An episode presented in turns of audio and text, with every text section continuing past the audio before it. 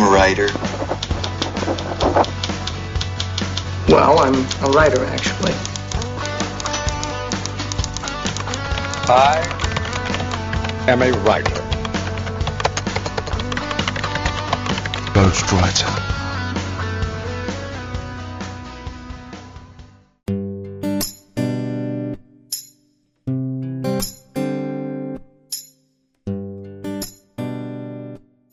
Saudações literárias, queridos ouvintes. Eu sou Ricardo Erdi e esse é o podcast Ghostwriter.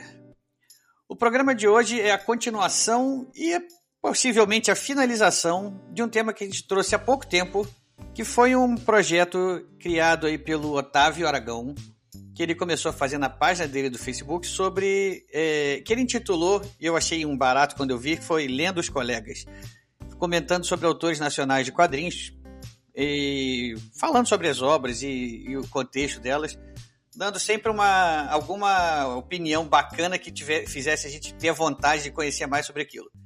Então, com a gente aqui hoje de novo para terminar esse projeto, Otávio Aragão, seja bem-vindo mais uma vez. E aí, Ricardo, tudo bem? Olá, pessoal, boa noite, bom dia, boa tarde, sei lá o que. Se vocês estiverem ouvindo a gente no Japão, na Rússia, na, na Ucrânia, é um prazer estar aqui de novo. É isso aí, o Otávio começou aquele programa, começou esse, esse, esse projeto, a gente fez um primeiro episódio e esse, projeto, esse episódio agora é para fechar o projeto e depois dos e-mails aqui agora eu explico um pouco mais porque a gente dividiu em duas partes. Então daqui a pouco eu volto aí, vou ler os e-mails ali com o Modena, mas já estamos de volta.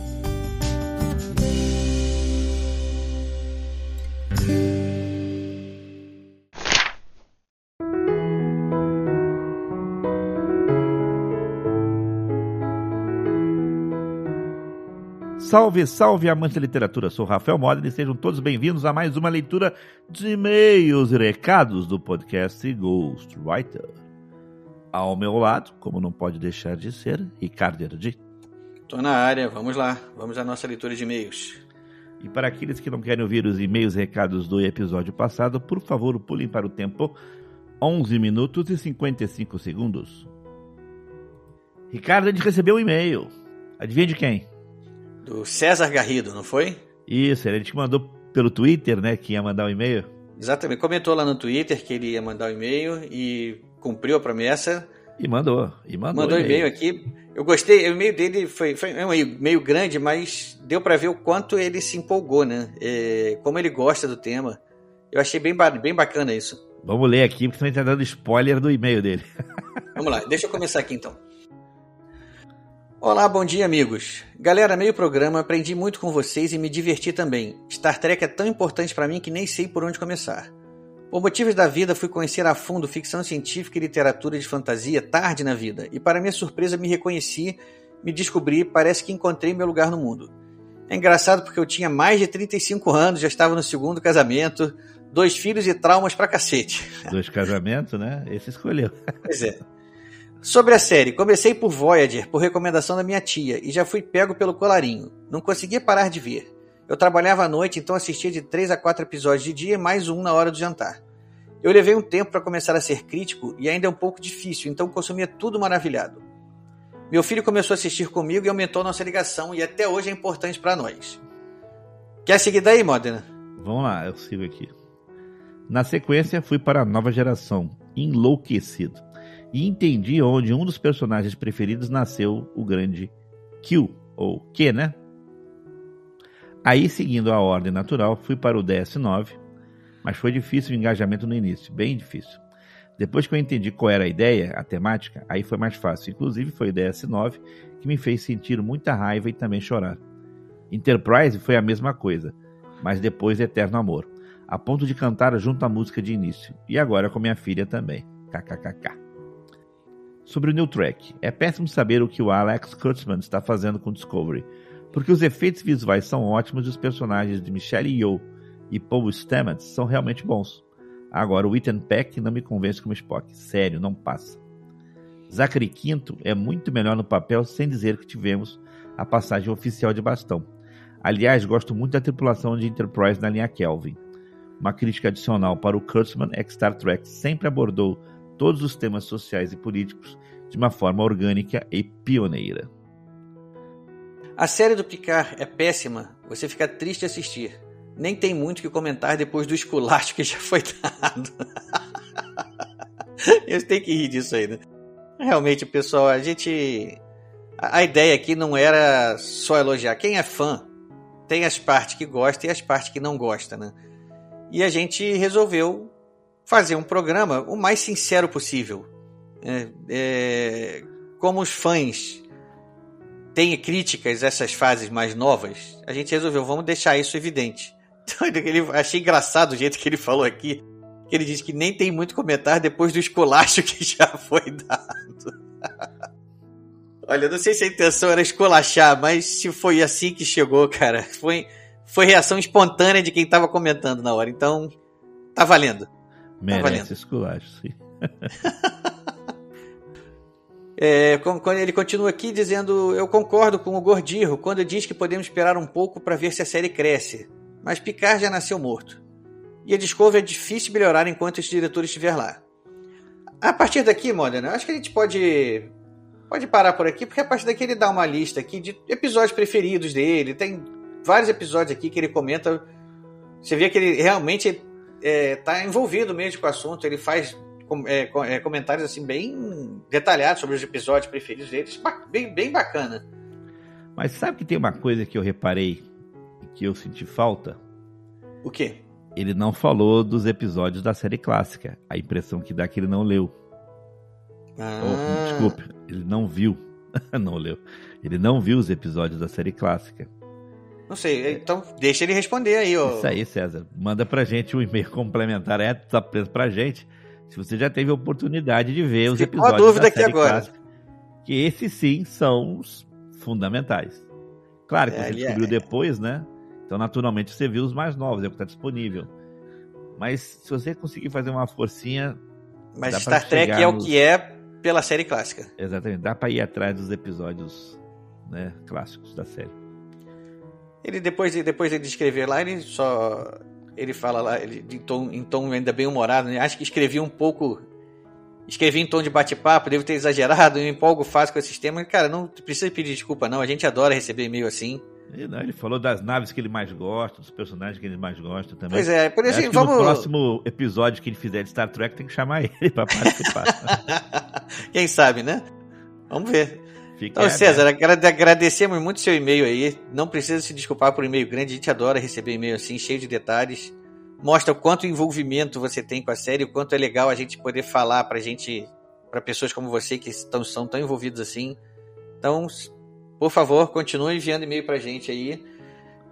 E quem quiser também mandar mais e-mail, também entra na onda do César aí, pode mandar que a gente lê tudo. Não tem problema, pode fazer o testamento pra gente que a gente lê aqui. É isso aí, pessoal. Participem mais, mandem mais e-mails que a gente tá precisando de mais e-mails de vocês aqui. E é, continuando aqui, Modena, a gente não pode deixar de falar do nosso patrocinador, né? Isso. Que é a Carpe Diem Tour Adventures. A agência de viagens Carpe Diem, para quem mora nos Estados Unidos, ela tem vários, é, vários pacotes de passeios já programados aqui, excursões aqui na região de Boston, de Nova York, vários outros lugares aqui.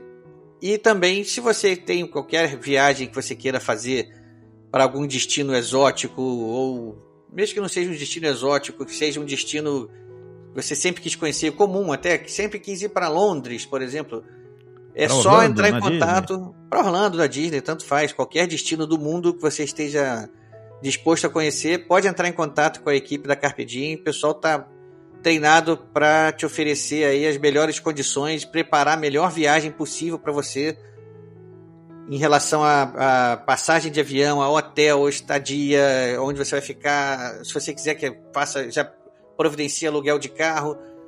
A empresa está preparada para isso tudo. Então, Qualquer viagem que vocês queiram fazer, é isso aí, pessoal.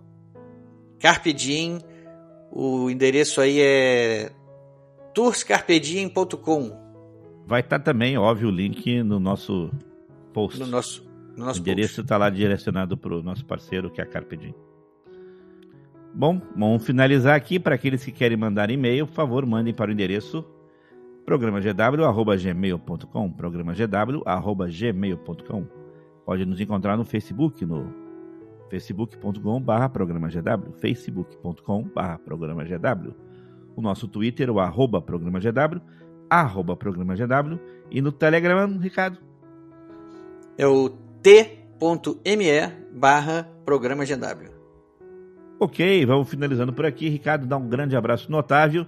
E até a próxima leitura de e-mails e recados. Só um último recadinho aqui, Moda, antes de você cortar aí ops, pra ops, gente. Ops, parando, ah. continua, vamos lá. É, uma última coisa. É, só porque, como hoje a gente está gravando aqui, foi no, no, mesmo dia que eu gravei o próximo episódio, eu já quero dar um. Uma. Uma prévia do que vai acontecer no próximo episódio um aqui. spoiler do próximo episódio? Spoiler. a gente conversou hoje aqui com o professor Jairo José da Silva, é, professor de filosofia da matemática. Ele tem um livro, alguns livros lançados já, inclusive um chamado próprio Filosofias da Matemática tem mais um livro para ser lançado agora no final do mês. Está esperando só uma crise de papel aí que a editora está enfrentando. Não está conseguindo papel para publicar o livro, mas assim que se resolver isso, vai ter mais um livro saindo aí que se chama Matemática, o que é a matemática e para que serve, uma coisa assim. E ele já começou a escrever o próximo livro também, que é uma coleção de ensaios sobre ciência. É um papo, assim, o Jairo é uma, uma mente privilegiadíssima, um cara super inteligente. É, eu sou, assim, um fã do, das coisas que ele escreve. Então é um papo que eu acho que vale muito a pena. Então fiquem de olho aí que esse próximo episódio está muito bom. Ok. Até logo, pessoal. Um grande abraço.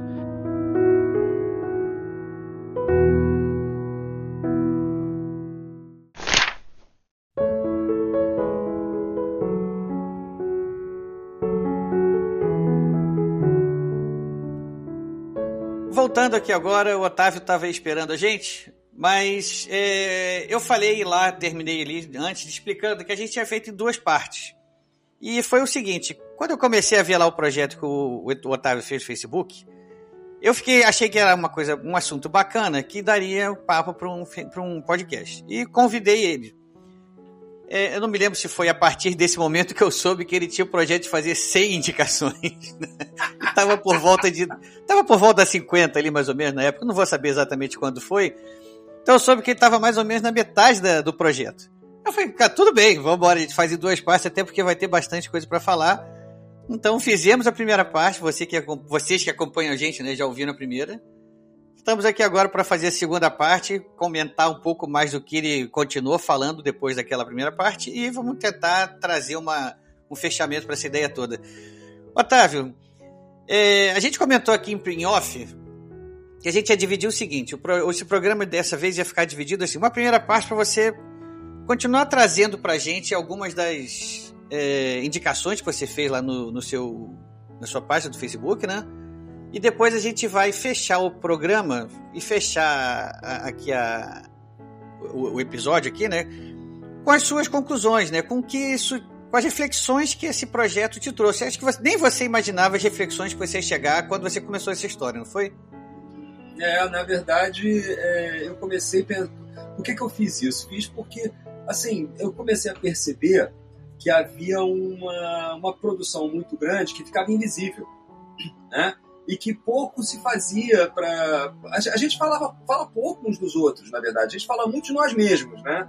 É, as redes sociais, inclusive a maneira de se vender os, os, projetos, seja em literatura, ou cinema, ou teatro, a gente fica é, vendilhão no tempo, né? A gente fica falando, compra, olha aqui, eu podia estar roubando, podia estar matando, mas estou aqui fazendo uma revista em quadrinho, compra aí e tal. Mas você não fala daquilo que você leu na semana passada, é raro, né? É raro você ver alguém chegar e dizer, olha, pô, adorei essa, eh, esse álbum aqui, essa revista aqui, esse disco aqui, do fulano, assim, sem ser um, um site especializado, sem ser uma, uma, um podcast especializado, é simplesmente por comentar. E aí eu pensei assim, pô, eu tô com um monte de coisas aqui que eu acho maneiras e não vejo ninguém falando a respeito, eu vou falar. É, nem que seja assim, só um, dois parágrafos e tal, mostrar aqui e tal. Então comecei a fazer.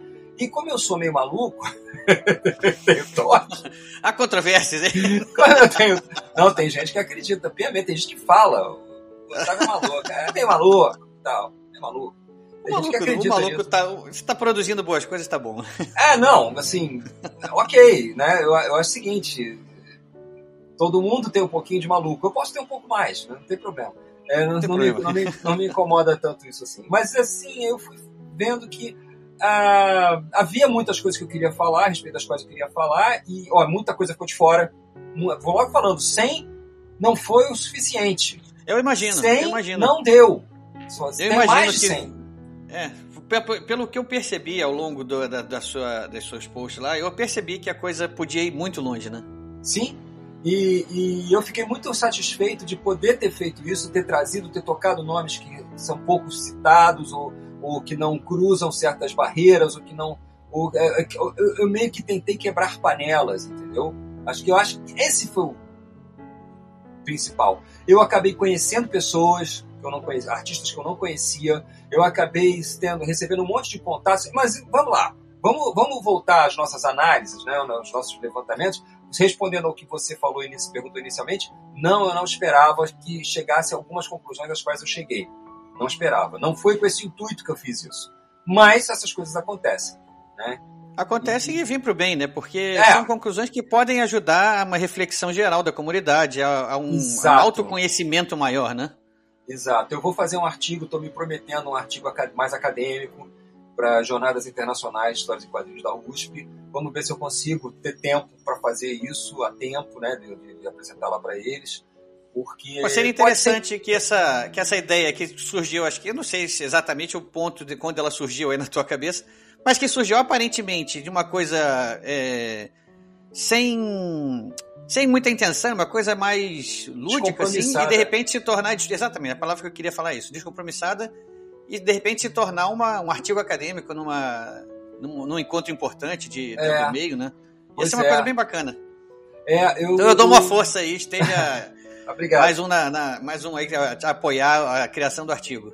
É, apo... olha, esse termo, esse verbo apoiar vai aparecer muito nessa, nessa nossa conversa hoje aqui, pelo Ele é eu pro bem e pro mal, né? antecipo. É, Pro é, é. e pro mal. que eu sedimentei, sedimentei umas conclusões que para mim eram muito superficiais, meio pouco embasadas. Eu estou começando a embasar algumas conclusões aqui É, eu, e vou trazer para você. Mas vamos pela discutir, leitura vamos dos seus posts, eu já tenho um spoiler do que essa sua, do que essa sua opinião.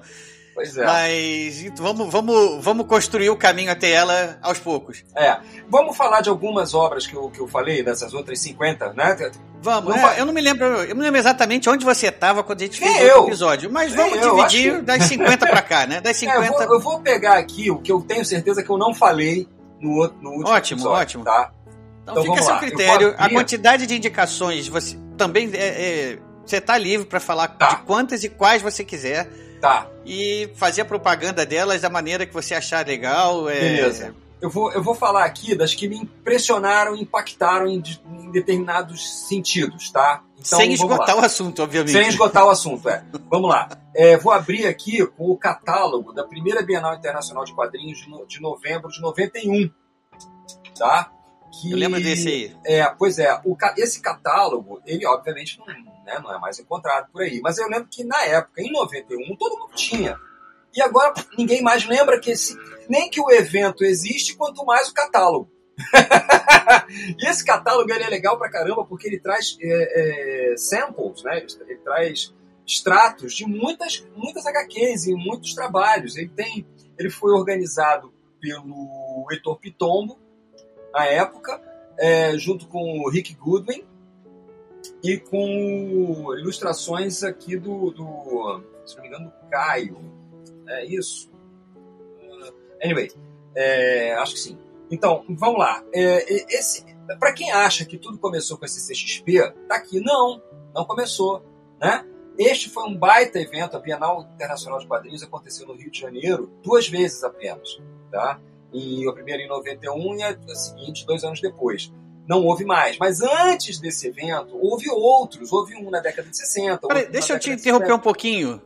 Tipo, Ah. Para fazer uma pergunta, antes que eu perca o assunto e já aproveitar que você falou sobre isso. Por que não teve mais? Várias questões que incluíam basicamente uma resposta única: grana.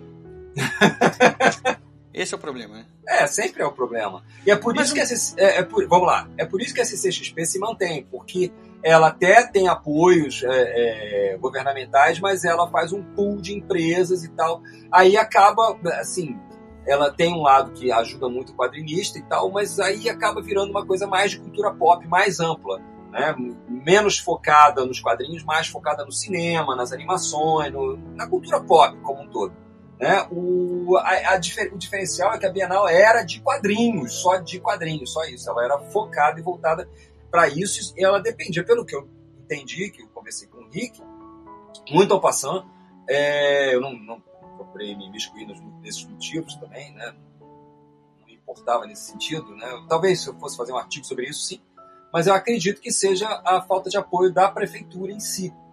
Tá? Coisa que o pessoal do FIC conseguiu com a prefeitura de Belo Horizonte. O FIC é um, é um evento internacional nos moldes da Bienal, que funciona até hoje graças à prefeitura de Belo Horizonte. Né? Então tem muita questão, essa questão toda é uma questão. E a cidade financeira. só tem a ganhar, né, com os eventos desse tipo, né? Culturalmente, pois é, cara. turismo. É. Exato, é. exato, exato. Ainda mais o Rio de Janeiro. É, esse evento ele foi muito grande. É a cara do Rio de Janeiro isso aí, né? É. Ele ocupou vários pontos no Rio. Ele ocupou MAN, o Planetário da Gávea, ocupou a Casa França Brasil, o, até o Museu do Telefone entrou nessa. Até o FRJ, né, o campus da Praia Vermelha teve lá uma mesa de debate lá. Ou seja, foi a, a, o centro e a zona sul, né, foi toda envolvida pela Bienal, né? Impressionante. Mas eu estou falando aí do catálogo.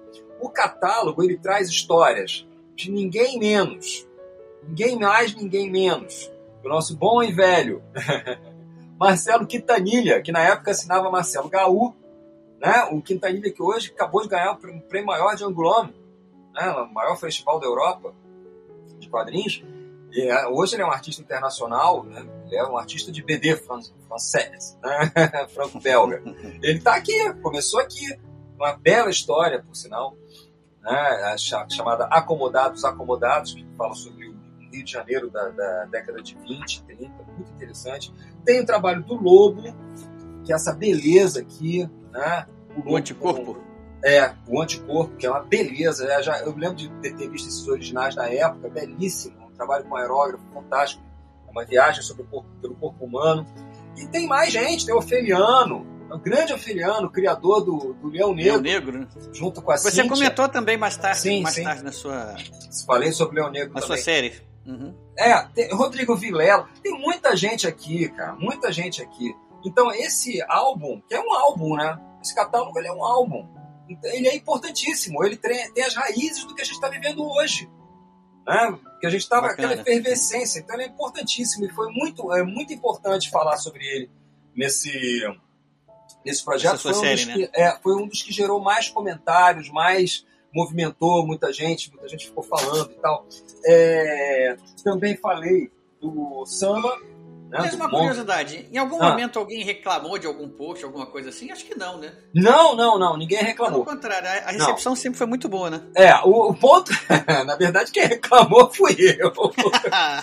Como não podia deixar de ser. na verdade, quem reclamou fui eu, porque eu falei, ó, oh, tá acabando, aí todo mundo, não, pô, não, todo mundo não, mas alguns lá, não, continua, pô, continua cacete, me paga aí que eu continuo. não, mas você é um agitador do, da sua página Facebook, eu gosto de seguir a sua página por causa disso. Há é... pouco tempo você fez aquele projeto das quatro capas de livros, sempre com um tema de disco, é. né? Sempre com de algum disco, tema é. em comum que ligava uhum. elas. Também achava aquilo mó barato também. Pois você é. acabou aquele projeto, eu falei, pô, vou ficar com. Vai, vai ficar órfão! Vou ficar órfão daquele programa, mas logo em seguida começou lendo os colegas aí. E aqui, é. O que, que vem pela frente agora aí de projetos? Ah, não sei, cara. Sei lá, não sei o que eu vou fazer, não. Mas o, o que eu. Esse é um ponto, sabe? Esse é um ponto bom para discutir, porque o, o Quatro Capas ele gerou clones. Gerou. É, eu brinquei gerou disso clones. também na minha, na, minha, é. na minha página. Eu é, brinquei um gente, tempo também. Muita gente pegou e deu continuidade. É, ou quatro capas de livro, ou quatro capas de quadrinho, ou outras quatro capas de disco, outra, sabe, mudou o formato. Ah, eu dou três capas e você acrescenta uma. É, sabe, as pessoas assim meio que encamparam. Porém, o Lendo os Colegas não deu continuidade. Ninguém fez continuidade no Lendo os Colegas. Que é um dos pontos que eu quero levantar. Tá? Chegar lá. É, pois é. Teve, ó, teve o grande Eduardo Sama, meu amigo, que é, é falei do Mundo Sama, que é esse clássico aqui do, do Sama, que é maravilhoso, é uma história policial muito chique, com esse traço muito louco que ele tem aqui, todo solto, todo. É, é uma, é uma espécie de Dashiell Hammett encontra Carlos Zéfiro. tem umas paradas assim muito muito Carlos Zéfiro, sabe? É, é muito bom. É, é muito bom. Bem policial É, no ar. Essa, essa, É, é policial no ar, e em outros, no ar e em outros lugares também. É, mas, é, mas foi muito bom, porque o, o Sama ficou. achou mal barato isso, a gente acabou marcando um evento. Ele participou de um evento que eu fiz agora há pouco tempo lá na Escola de Comunicação. Ele fez uma palestra ótima com a esposa dele, mostrou esse quadrinho, ganhei esse quadrinho aqui de brinde, que é um flipbook que ele fez. É o Detetive Ayahuasca, que é muito bom. E na, Interessante. na- é, e o Tranzomba, na, na, na- você vira, é outra história. Põe. Esse- você não comentou sobre esse? no- Não, no- porque eu no ganhei agora. Ganhei agora. Eu ganhei agora, eu ganhei agora porque eu falei do Mondo Sama, que é um dos quadrinhos, um quadrinho maravilhoso, né? Um álbum maravilhoso, um livrão, ó, um livrão maravilhoso. E aí o Sama, que não, a gente virou amigo mesmo. Aí apareceu lá, falou pra caramba, ele é muito bom de, de palco e tal. O que mais? Também falei do grande André Diniz com a Revolta da Vacina, que é um, um álbum que está Eu lembro desse também. pela Dark Side, que eu acho bastante propício para a época que a gente está vivendo. Né? Ele fala da- do, do evento histórico que aconteceu da revolta da vacina, com esse traço maravilhoso que é um, um mix de Flávio Collin com, com cordel, né? que ele está desenvolvendo aqui, é um estilaço maravilhoso, parece muito que se fazia com, com xilogravura, né? Eu, eu não é- sei, eu não sei o porquê. Eu não sou nada desligado a, a traço, a design, nada disso, mas esse traço me, me, me, me, me parece uma coisa bem carioca. Cara, Eu não sei o porquê que isso me dá, isso me dá essa sensação de uma coisa. Talvez a ilustração específica que eu tenha visto, mais, mais a ilustração do que o traço. Pode ser Cara, eu isso. não sei dizer isso não. Apesar do André ser carioca, né? Eu acho, mas eu acho que isso não tem a ver. Eu acho que isso a grande referência mesmo. É, bom, ele trata de muitos temas cariocas, né? A própria revolta da vacina. Pode ter é sido. carioca. É, pode ter sido por causa da ilustração que eu vi. Acho que me. A, a, a- imagem que me veio foi isso. Então, talvez mais do que a- a- o traço foi a, foi a própria ilustração. Então, é, ele, é, esse álbum eu acho interessantíssimo para se compreender o mundo que a gente está vivendo, né? O agora, né? Essa questão de vacinação. Teve uma baita descoberta que eu fiz em termos de, de escritor e, e de ilustrador, que foi o Vander Antunes, que eu conheci agora graças ao Sem Capas, ao, ao, Leandro dos Colegas, Sem Capa não, Porém, Já graças é, ao mas- Leandro, Leandro dos Colegas. Fica a ideia, fica a ideia aí. Eu- não! Não! Aí eu resenhei. Aí eu resenhei dois álbuns do Vander, um desenhado, escrito e desenhado por ele, que é o Nosferatin, que é um terror adolescente, que é divertidíssimo. Esse aí eu tenho certeza que a minha filha ia adorar. É, e belíssimo. É uma típica bande dessinée francesa feita no Brasil. Olha aqui. Olha o estilo do cara. Olha só. Olha como ele lida com traço, como ele lida com cor, como as páginas são bem diagramadas. É um típico álbum francês, cara. E Ah, é? contas. É, é muito bom. Muito bom. E aqui isso. Que beleza. Olha que beleza. Olha que bonito. E também tem um outro álbum do Vander, esse só escrito por ele, desenhado pela fera Mozart Couto, que é A Boa Sorte de Solano Domingues. Ah, eu, eu também. Esse aí eu fui, foi um dos. Quando eu vi lá no seu, nos seus posts, eu fiquei, pô, esse aí é um. Esse eu eu fiquei quero. interessado nesse. Esse, eu quero. É muito bom, cara. É muito bom. É, é uma história que mistura sexo e política em Cuba na década de 50, né, antes do, do Fidel subir, né, e que fala muito. É, é- é- é incrível como o Vander consegue entender outros países, né, entender uma ótica estrangeira. Ah, eu não consigo isso. É, todas as histórias que eu. Aliás, eu me restringo muito, né? A maior parte das histórias que eu escrevo é, é, são claramente não são nem brasileiros, são cariocas falando. Cariocas falando, pensando, agindo. O que é, né? Eu, eu fujo muito da- do, do retrato do estrangeiro. Às vezes eu faço, mas eu tenho plena consciência que é uma coisa meio caricatural. Então eu acho essa edição aqui da, da Desiderata lindíssima. Você não está conseguindo ver aí, porque, né? Não, tô Ó, vendo, olha, tô vendo sim. Olha Boa o sorte de Solano Domingues. é, olha o tratamento gráfico. Ah, tô, agora, agora eu percebi, tem mais coisa ali do que eu tava vendo, é, realmente. é, é, é, olha isso, cara.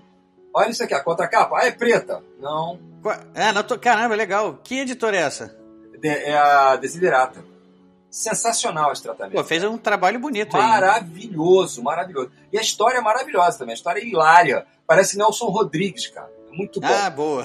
É muito bom, muito bom, muito bom. É a história de um sujeito que usa a filha para ganhar poder na ilha, né? Controlar os, controlar quem tem o, o controle, quem controla os, os controladores. Isso aí, pô, gostei. Essa, olha só, essa daí foi como eu falei, desde que você publicou ela no seu, na sua página lá, eu tinha ficado interessado. Agora ainda tendo um pouco mais de detalhes aí da produção gráfica e até da sinopse aí também, é realmente é um daqueles bom. que eu vou querer, vou, vou querer ter, mas vai ser difícil conseguir ele aqui, né? Ó, mas essa aqui, essa aqui é maravilhosa.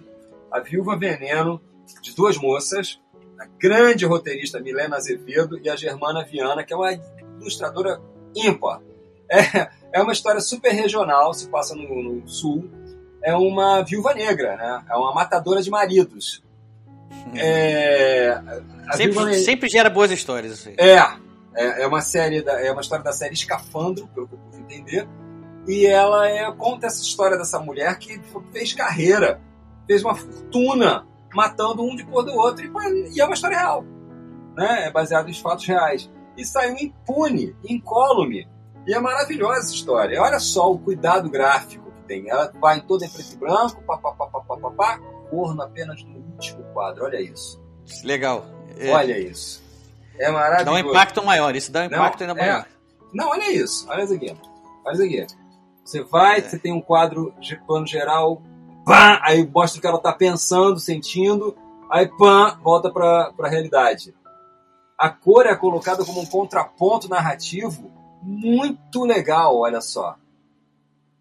Né? Isso é, então, é para o nosso ouvinte aqui, a gente entender um pouco mais, na a, a página que eu, que eu estava usando aqui como exemplo, tem alguns quadros só que são coloridos. E esses quadros dão, dão uma, um, um, Como é que eu vou dizer? Dão assim uma. Uma porrada na, na obra, é, na, na, história. É, é. A cor ela é utilizada como um elemento de força narrativa, de impacto narrativo. Não é apenas coloridinho. Bem bolado, bem bolado a cor, isso. Né? Ela entra com uma intenção simbólica. Né? E, cara, isso é maravilhoso, né? Muito bem e bolado. também, é, eu pulei um pouco, não fiquei só nos quadrinhos, eu também busco sempre os cartunistas que eu detecto influência do, dos quadrinhos, né? Que usam elementos dos quadrinhos para fazer cartoon. E um deles, que a gente quase, de quem a gente quase nem fala mais, que é o Hertal, que teve o auge da carreira nos anos 90 e largou a carreira para ser funcionário do Banco do Brasil. Olha só. É, porque ele. Acho que eu perdi esse detalhe aí. É, essa, mas eu não falei esse detalhe lá. Ah, não? Ah, não, eu só mostrei o álbum. Ele lançou esse álbum, que é o, o Fatores Fator de, risco. de risco. Fatores de risco, que é auge do governo Fernando Henrique, né? E, assim, o que eu acho interessante é que nessa época os, os cartunistas, os chargistas do jornal, eu trabalhava em jornal, né? Anos 90 todo, em redação, que eu passei e eu vi esses caras trabalhando e com carga total em cima da, da política analhada de toda, de sempre, né? E o que aconteceu foi que eu vi uma coisa tipo o, o, a, a, a, revanche do, do, do, do, Império, né? O Império contra-ataca, porque aconteceu algumas vezes e eu não sei se isso foi a total responsável, responsável, o fato responsável pelo afastamento do Hertal, mas eu lembro que ele ficou muito impressionado com isso quando todos os chargistas foram processados pelo mesmo político, que eu não vou citar o nome aqui para não ter problema. É, esse cara conseguiu, levou, ele ganhou de todos os políticos. O único que ele não, que ele processou também, mas que ele não conseguiu é, é, lesar financeiramente foi o, o, próprio Hertal. Porém, o Hertal é filho Olha. de juiz, era filho de juiz. E o pai dele sempre grilava com o fato de ele ter escolhido a profissão de cartunista. O pai dele dizia assim: olha, vai se fiando aí em liberdade de imprensa, não existe isso. Não existe liberdade de imprensa que vai, que vai te proteger de um processo por difamação. E, na, e é verdade, não tem. Liberdade de é imprensa. Isso, né? É, a liberdade de imprensa ela é um, um senso comum. Ela é um, é um senso mito, comum. Se o cara quiser meter você na cadeia, ele te, process, te mandar um processo por difamação porque você caricaturou ele, ele vai levar.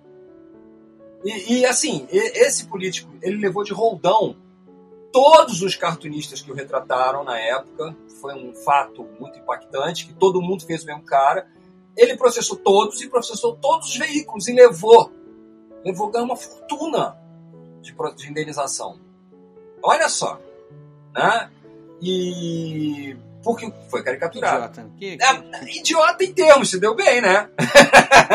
idiota ah, mas... ele é, ok. Mas assim, Mas há Mas eu- princípios que, não, Ah. que, não, que a gente não, que não, não dá Pois pra é. lucrar com isso. Ideia, Pois é. Aquela velha Mas- história de que eu desconfio de quem lucra com seus ideais, né? Pois é, pois é. Mas o que eu acho interessante no Hertal, o motivo de eu ter mostrado o álbum, além de lembrar o trabalho dele, que é brilhante, é que, olha só, ele é um quadrinista, cara. Ele pode fazer a caricatura do Fernando Henrique, da, da, da primeira dama, do que for, mas ele é um quadrinista. Ele usa os elementos das histórias em quadrinhos para fazer charge e cartoon, né, entendeu? Olha lá. Você tem o requadro, você tem a canaleta, você tem os balões, o timing do quadrinho, o traço, o traço do quadrinho. Então tem toda uma mecânica, entendeu? Que, de, de linguagem que ele usa para que faz com que esse álbum seja merecedor de uma, de uma recordação. E vamos combinar, foi um álbum lançado pela Rede Ouro, entendeu? Não é uma- um álbum lançado por, por A editora grande não ia fazer, fazer uma aposta em quadrinho assim, né? É, não, não é isso, é que é exatamente o contrário. É uma editora que tem um certo renome, não é uma grande editora, mas tem um certo renome, e foi lá e fez. Também eu mostrei, eu falei sobre o Instituto, dos meus grandes amigos Osmar Valadão e Manuel Magalhães, que é uma história que concorreu ao HQ Mix em vários níveis. O Osmar foi indicado como melhor roteirista, o Manuel como melhor ilustrador. E o Qual a sinopse como- desse mesmo? Eu me lembro quando Ah. você falou desse, eu também fiquei interessado É. nessa sinopse. O, o Instituto é o seguinte. Lembra da Ilha da Fantasia? Sim, sim. É a mesma coisa. Para quem, para nossos ouvintes aí, que mais jovens aí que não lembram, que faz é? uma, faz aí uma sinopse é do que, que ela seguinte. ele... Basicamente é o seguinte: você tem um desejo muito grande que você quer realizar. E você é um sonho na sua vida, ou um desejo muito intenso. E você não sabe como realizar. Então, um velhinho se aproxima de você e faz uma proposta de acordo é. Né? Ele diz assim: olha, tá- você, eu vou- a gente vai resolver esse problema para você, contanto que depois você resolva né, uma coisa para nós. Você vai ter que fazer um pagamento para nós e tal. E o, pagamento sempre faz com que a- o pedido não tenha valido a pena, né? o desejo realizado não tenha valido a pena. Né? O, esse álbum, ele é. Eu considero essa história uma parte de uma dinastia de histórias. Né? Você lembra de A Pata do Macaco? Em que uma Ah. família, uma família fa- ganha de presente uma pata que diz assim: olha, se você realizar essa pata mumificada do macaco, o seu pedido se realizará. E aí elas- eles vão fazendo pedidos e a cada pedido realizado acontece uma, des- uma desgraça. E aí eles têm que fazer mais um pedido para Desfazer aquilo, desfazer aquilo que tinha sido compensar, compensar. né? é. É, assim, é nessa tradição. Né? Vai nessa tradição. Tem um conto do Stephen King chamado Esfumantes Limitado, LTDA, né? Companhia Limitada, que é também isso. O cara quer parar de fumar, não consegue, aí ele procura uma empresa chamada Esfumantes. É o famoso Limitada. cuidado com o que você deseja. né? Exatamente. É, é, então, e aí os caras o instituto, o instituto é de, é de quem mesmo? É do. do Osmar Valadão e do Manuel Magalhães. Osmar, eu, eu, Osmar Faladão é um nome de vilão, não é? eu tô falando isso porque eu, eu, eu já eu sigo o Osmarco também no Facebook lá e eu tenho de vez em quando lá umas conversas com ele e ele é uma figura super é, como é que eu vou dizer assim é, é, é um gentleman, né? É, é um cara que tem lá as opiniões dele, mas se você chegar lá e falar que, olha, tudo que você tá falando é bobagem, ele vai te receber com a maior boa vontade. Né? É, com diferente Eu- de eu- mim. Mas eu tô dizendo isso porque, pra fazer uma brincadeira aqui, se ele chegar a ouvir a gente, assim, porque Osmar Valadão, assim, o nome de um vilão, assim, podia, tá, tá perdendo o uso desse nome aí. É uma barata. Se ele tiver ouvido a gente, fica um abraço pra ele aí também. Eu também mostrei, falei sobre o, o Guerra dos Dinossauros, do Patati e do Alan Alex, que é uma história de viagem no tempo. É, é, uma, é, uma- é um livro ilustrado que claramente flerta com os quadrinhos, mas é um livro ilustrado, é um border, borderline, vamos dizer assim. Olha Uhum. só, ele, ele funciona como uma revista em quadrinhos, mas ele tem um, um- um- um tanto de texto de livro ilustrado, entendeu? Olha isso. É, ele tá um mix entre os dois aí. Pelo Ele que é eu, um mix. Pelo que eu entendi de- de- de- desse. ele. ele se, se- liter- livros tradicionais encontram com quadrinhos e É. vai sair isso aí, né? vira uma coisa que não é nem um livro ilustrado infanto-juvenil, nem é uma história em quadrinho, nem é um E, e o, o autor, o Patati, né? O saudoso É, Patati, o- né? falecido Patati, foi colega meu de colégio, você ver, né? Olha só. A gente estudou juntos no acadêmico, no, científico. Não sabia, curiosidade. É, é, nós fomos colegas de colégio, no científico, e nos reencontramos anos mais tarde. Ah, Militando no mesmo meio no de quadrinhos, meio, é. Mas ele, Bacana. muito adiante de, de nesse tipo, ele nunca desistiu. Eu, eu sou um covarde, eu fugi da raia. Contei mais tarde. E com a arte do maravilhoso Alan Alex, que é um petardo, né, cara? Esse cara desenha que é um absurdo de ilustrador, cara. É um absurdo. Um cara que desenha muito. Eu fico com uma inveja de quem consegue desenhar assim, cara. Não tenha inveja, dá trabalho. Não sinta inveja. É uma Eu trabalhando sei que você vai falar, eu sei que você vai falar que isso aí é treino também. é tudo, Claro, mas- pô. Não, não vou falar, isso é treino, isso é uma questão. É. Aliás, estava discutindo isso outro dia, essa porra de talento, não sei o quê. Talento é ok, o que você tem é uma série de conjunções, você que gosta de ficção científica, o que a gente tem é uma série de aptidões, de inteligências setorizadas. O que leva a- ao talento, ao dom divino, é uma- um somatório de aptidões, um somatório de inteligências diversificadas. O cara tem uma inteligência espacial, o outro tem uma inteligência mais narrativa, e aí vai, né? Sabe, não tem aquelas pessoas que. De acordo com essas suas aptidões, você acaba também se dedicando mais àquilo, né? É, claro, claro. É só ler um, um teórico chamado Vygotsky. Tá? É só ler o Vygotsky. E ele explica tudo isso bonitinho. Não tem dom divino, não tem talento maravilhoso, sabe, paranormal. O sujeito não nasce sabendo, ele nasce com determinadas aptidões, tendências. Assim como tem gente que tem bom ouvido e gente que não tem. Tem, gente que, tem gente que tem bom ouvido e não é músico, mas tem bom ouvido. Aham, é verdade, é verdade. Tem gente que é canhota e gente que é ambidestra. E tem gente que é destra.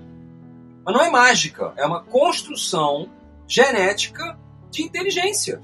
Um direcionamento. Aí tem questões culturais também, questões, né? É, vai embolando tudo. Assim, A história individual de cada um vai levar. sim, a- a- sim, a- sim. A construção, as escolhas, os interesses, as construções, etc. Exatamente. É. é Este livraço também, que é uma coisa. 1973, quando tudo começou. na verdade, ele é o quê? História do mesma- primeiro salão brasileiro de humor e quadrinhos. É maravilhoso isso aqui, porque fala do. É, Vai na linha daquele do primeiro que você comentou agora. sim, aqui, né? sim, e foi com esse que eu terminei os 100. Mas ele mostra o Salão de Humor de Piracicaba, desde o início. Então mostra um monte de HQs. As HQs é, é, concorriam lá, ou concorrem ainda, não sei se elas ainda concorrem, acho que sim. Mas levantou uma discussão muito interessante, porque as HQs do salão, elas são só de duas páginas. São HQs de duas páginas. Por quê? Porque elas não visam necessariamente ser impressas, elas eram feitas para ser lidas em exposição. Ah, sim, entendi. Entendeu? entendi. Isso já, isso já desconfigura completamente, porque a maior parte dos teóricos que eu conheço é, considera que quadrinho, história para ser história em quadrinhos, tem que estar sendo publicado numa, numa, numa mídia ou impressa ou online, que, que, qualquer que seja, que seja periódica e que tenha né, uma, uma, uma estrutura muito clara de periodicidade, não sei o quê, papapá. Cara, isso aqui é feito para ser pendurado na parede. Não tem que ter periodicidade nenhuma. E aí? E aí? Deixou de ser quadrinho? Claro que não. Tá. Pois é! Pois é! Aí eu, eu, eu- isso, isso levanta uma discussão interessantíssima. Por quê? Porque eu, eu acho o seguinte, eu, te- eu tenho certa birra com, com um quadrinho feito para exposição, sabe? Porque uma das grandes coisas dos quadrinhos é a virada de página. Você tem isso também na webcomic. Né? Faz parte, do, faz parte do ritual, né? Pois é, se você está expondo todas as páginas simultaneamente, como fica a virada de página? Como fica o suspense? Como fica a sua relação? Porque ah, outra coisa que eu defendo também, isso eu levei até para o meu mestrado. A diferença entre a animação e, e a história em quadrinhos é que na animação você senta a bunda na cadeira e, a- e aquilo passa na sua frente. Você não interfere. Você não tem que interferir, a assistência não interfere, só tem que abrir o olho e ficar olhando. Só. Nas histórias em quadrinhos você interfere. Na história em quadrinhos, quem faz o tempo de leitura, o tempo da história é você. Então eu, eu digo até, eu arrisco dizer que em termos de garantir a atenção do leitor, fazer quadrinhos é muito mais difícil. Porque o cara pode simplesmente fechar a revista, o livro, o álbum e fazer cocô, e vai pro banheiro, faz xixi, sei lá, esquece, vai, né, vai comprar cigarro, não sei. Na animação, você, ok, você pode levantar e sair do cinema, mas você não vai interromper a obra. Você tá entendendo? Você não vai, a não ser claro que você esteja no vídeo. mas ok. No mas quadrinho você, você você Mas- tá ditando o ritmo ali, você pode Exatamente. você Exatamente. pode voltar para pegar um Você detalhe a volta, mais que talvez exato. tenha perdido. reler, ou ler ao contrário, ou, sei lá, fazer como você quiser fazer. Né? Nós vimos um exemplo no último programa, das, aquela HQ do Diego, em que você, as páginas eram soltas, você podia rearranjar as páginas, ler a mesma história 50 mil vezes diferente com as páginas rearranjadas. Vai fazer isso no desenho Não, não tem, né? É, Não tem como. a experiência, Então, a experiência é, é outra. É, é Essa outra. é outra. Então, quando você pega as duplas. Ah, vou fazer uma história em quadrinho de duas páginas. Tá, só para dizer que tem duas páginas. Aí você taca elas na parede, uma do lado da outra. Beleza, como se fosse uma página, duas páginas abertas. Tudo bem. Mas você está abrindo mão de um léxico específico, né? Você está meio que fazendo um meio termo entre o desenho animado, que a coisa está lá, fixa, parada, né? E a história em quadrinhos, que você, você não, não manipula aquilo, você não interfere, você não interage com aquilo. Você só está lá lendo aquilo, aquilo está lá parado, você vai para. E isso é o que eu acho que fica, é, que me incomoda, tá? Quando, quando eu digo que, ah, pô, vai fazer história em quadrinho na parede, tudo bem, pode fazer, pode fazer. Até teve um artista, é, esqueci o nome dele, ele fez isso na cidade do Rio de Janeiro, você sabe? Ele pegou vários muros, ele era um, ele era um grafiteiro, ele fez uma história em vários grafites, em vários muros. Então, se você vê aquilo ali, de repente você vê um outro, um outro muro no outro bairro, se você viu o anterior, você conecta aquilo na sua cabeça. Cara, isso é demais, eu acho isso sensacional. Mas é um negócio de louco, né? É de louco. Mas isso é fazer quadrinho. Entendeu? Isso é uma coisa que eu acho que. Porque você lida com, a, com o interregno. Quando você bota Eu as fiquei, imagens. fiquei curioso, fiquei curioso sobre esse, sobre esse, esse projeto, essa obra desse cara. Cara, É vou uma obra com início, meio e fim? Eu acho que sim. Eu acho que sim. É? É, sim, eu acho que sim. É, alguma ordem específica para ler? Não sei, cara. Eu nunca parei pra ver, ver Interessante, achei interessante isso aí. É um conceito muito doido, né? É um conceito muito do maluco. Eu lembro que tinha um perto do apartamento que morava lá em Laranjeiras. Aí outra era em Jardim Botânico. Porque eu ia falar isso, de repente você viu a primeira, e quando tá vendo só aquele ali, você ainda não captou Não se toca, uma é. coisa a mais. Ali um Sim. quadrinho ali, perdido ali, beleza. Daqui a pouco você vê um segundo e você faz a ligação, você vai ficar curioso. Peraí, tem mais, tem coisa rolando aí. Tem coisa rolando e, eu- e onde é que vem o próximo? Quando vai ser o próximo, né? Ou seja, eu gostei dessa, dessa ideia. Não, é mó barato. Eu acho mó barato. É genial. Acho uma, uma, uma iniciativa fantástica. E, bom, mas voltando aqui, temos também, eu falei também, ah, do grande André Toral, o Adeus Amigo Brasileiro, que é uma HQ sobre a Guerra do Paraguai, com muita inspiração em Machado de Assis, Yaya Hum. Garcia.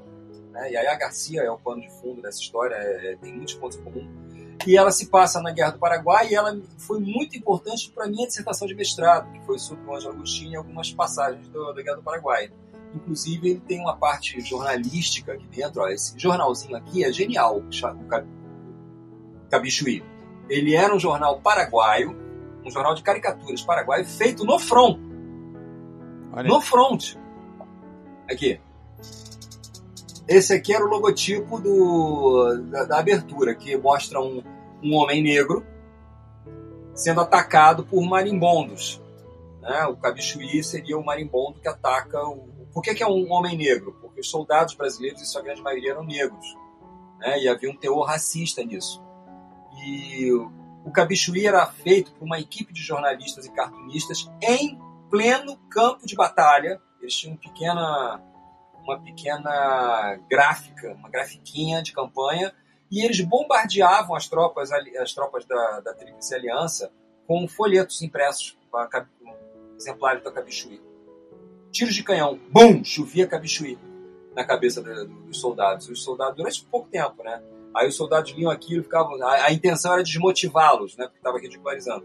Então, um Adeus Amigo Brasileiro, que é a história de um, um- de um soldado brasileiro e um soldado paraguaio, me impactou bastante e foi uma, uma peça fundamental no meu mestrado para eu entender a lógica de produção das histórias em quadrinhos das revistas ilustradas na virada do século XIX, no final, parte final do século XIX.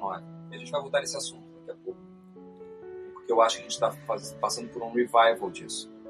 Opa! Eu acho. Mas esse é um uma, clássico. Uma onda. É um clássico. Para mim, para mim, quer dizer, tá, aquela coisa, aquela noção de clássico do Ítalo Calvino, né? Clássico é aquilo que você acha que é clássico. Pois é, esse álbum para mim é um clássico absoluto. Assim, já reli algumas vezes e o traço é um traço extremamente conciso, europeu. Ele até faz uso de truques que eu, que eu assim, fico, pô, por que, que o fundo é cor de rosa e tal? Então ele tem a questão cromática da, das cores distribuídas pela página para tentar fazer é, você seguir uma lógica cromática nas páginas e tal. Mas é muito bem pesquisada, muito bem escrita e muito bem desenhada também. O que mais? É, falei também do grande, da grande Laerte, né? na época dos Piratas do Tietê. Que aqui, essa revista especificamente, é brilhante, porque ela mostra meio que a, não seria, é a origem dos piratas, né? Lembra, você lembra dos Piratas do Tietê? A Laerte nem está mais fazendo, porque ela acha que é misógino, que é, tem série de problemas Eu lembro. e tal. Eu lembro. E, e, e tem, mas, cara, é muito engraçado. E qual é o segredo do Batman, né? É, essa não tem, o segredo do morcego não tem aqui. O segredo do morcego, isso O aí. segredo do morcego não tem aqui, né? Mas é brilhante, cara. E que arte fantástica, que texto maravilhoso, cara. É um. É, um, é- é uma pena, assim. E uma coisa que eu acho genial é esse formato horizontalizado, né? Que parece. É feito para você publicar tirinhas mesmo, né? Então é, é, é muito legal, muito, muito legal. Então eu achei legal recordar o formato, porque agora, porque Laerte você vai na, na livraria, você encontra, né? É muito fácil, mas em álbuns, em coisas portentosas, né? Assim, papel jornal, baratinho, que eu comprei isso na época, em maio de 1990.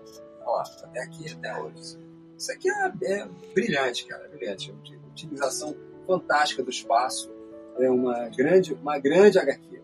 Falei também do Denis Mello, saideira do Denis, Denis Mello, que foi como ele começou. Ele agora já tem um renome da Fazenda Teocrasília, que eu também falei no primeiro programa, né? Mas essa aqui era como ele começou, cara. E ele fala das aventuras dele em carnaval. Ele fantasiado de Robin, enchendo a cara, pegando as minas no carnaval, discutindo com, com- discutindo filosofice carnavalesca. Cara, é hilário. Saideira é hilário. É muito engraçado. É uma revista fininha. Você não encontra em lugar nenhum. Ela é toda super cheia de. de- é, é- é uma revista punk. Sabe? É- é três acordes. É, é, som na caixa. Pluga a guitarra e manda ver. Né? Três acordes só e vai. e Três produz- acordes, vambora. produz- Um, dois, três, quatro, pá! É, né? São, é, são poucas páginas, uma produção assim, super pincel e sem, sem muito esboço, sem passar muito lápis, é o pincel logo na cara e vambora. Ah, é maravilhoso isso aqui, maravilhoso. Sabe, Você claramente vê que o cara fez um. um, um para cada página ele fez um sketch e mandou pro pau, né? Vambora, taca a ficha. E tem umas sacadas, olha isso. Olha isso umas sacadas de claro e escuro, cara, de alto contraste, umas sacadas simples que funcionam super bem em preto e branco, né? Maravilhoso.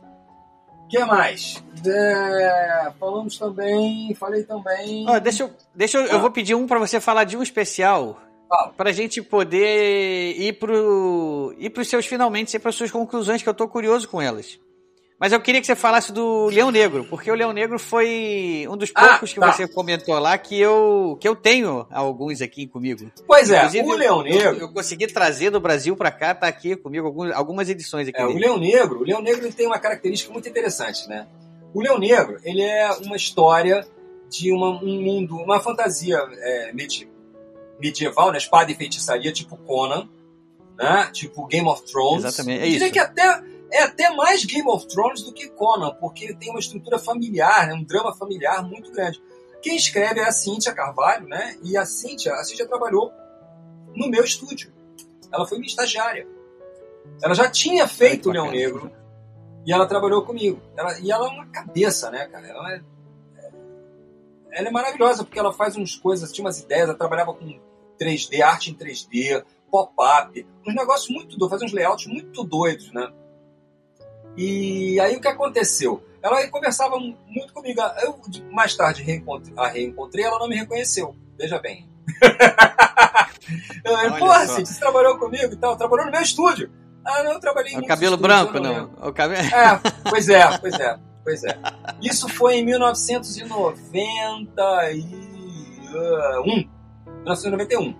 Ela trabalhou comigo e com a Denise Coelho na Companhia do Design, que era o nosso estúdio, nosso escritório de design. E lá a gente conversou muito sobre o Leão Negro, e aí lá ela me contou que o Leão Negro era baseado na família dela.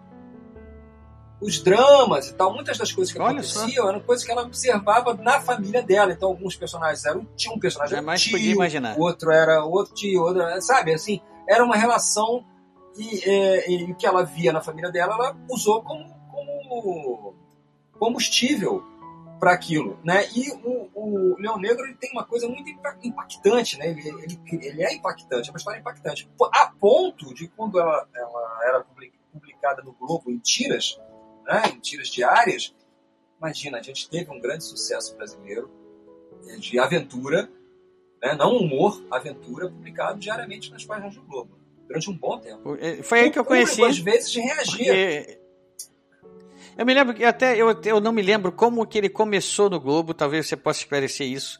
Porque eu me lembro eu que uma época lembro. teve até, eu acho que parece que foi um concurso e foi, alguns foi, quadrinistas foi, brasileiros entraram.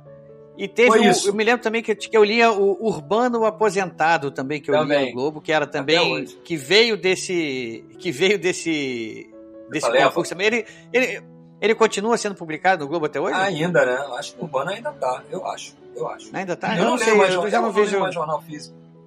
Eu não eu sei. também não, muito, muito tempo que não, então também não sei. Ainda mais estando aqui, já também não tenho mais anyway. acesso. Então, eu realmente não sei.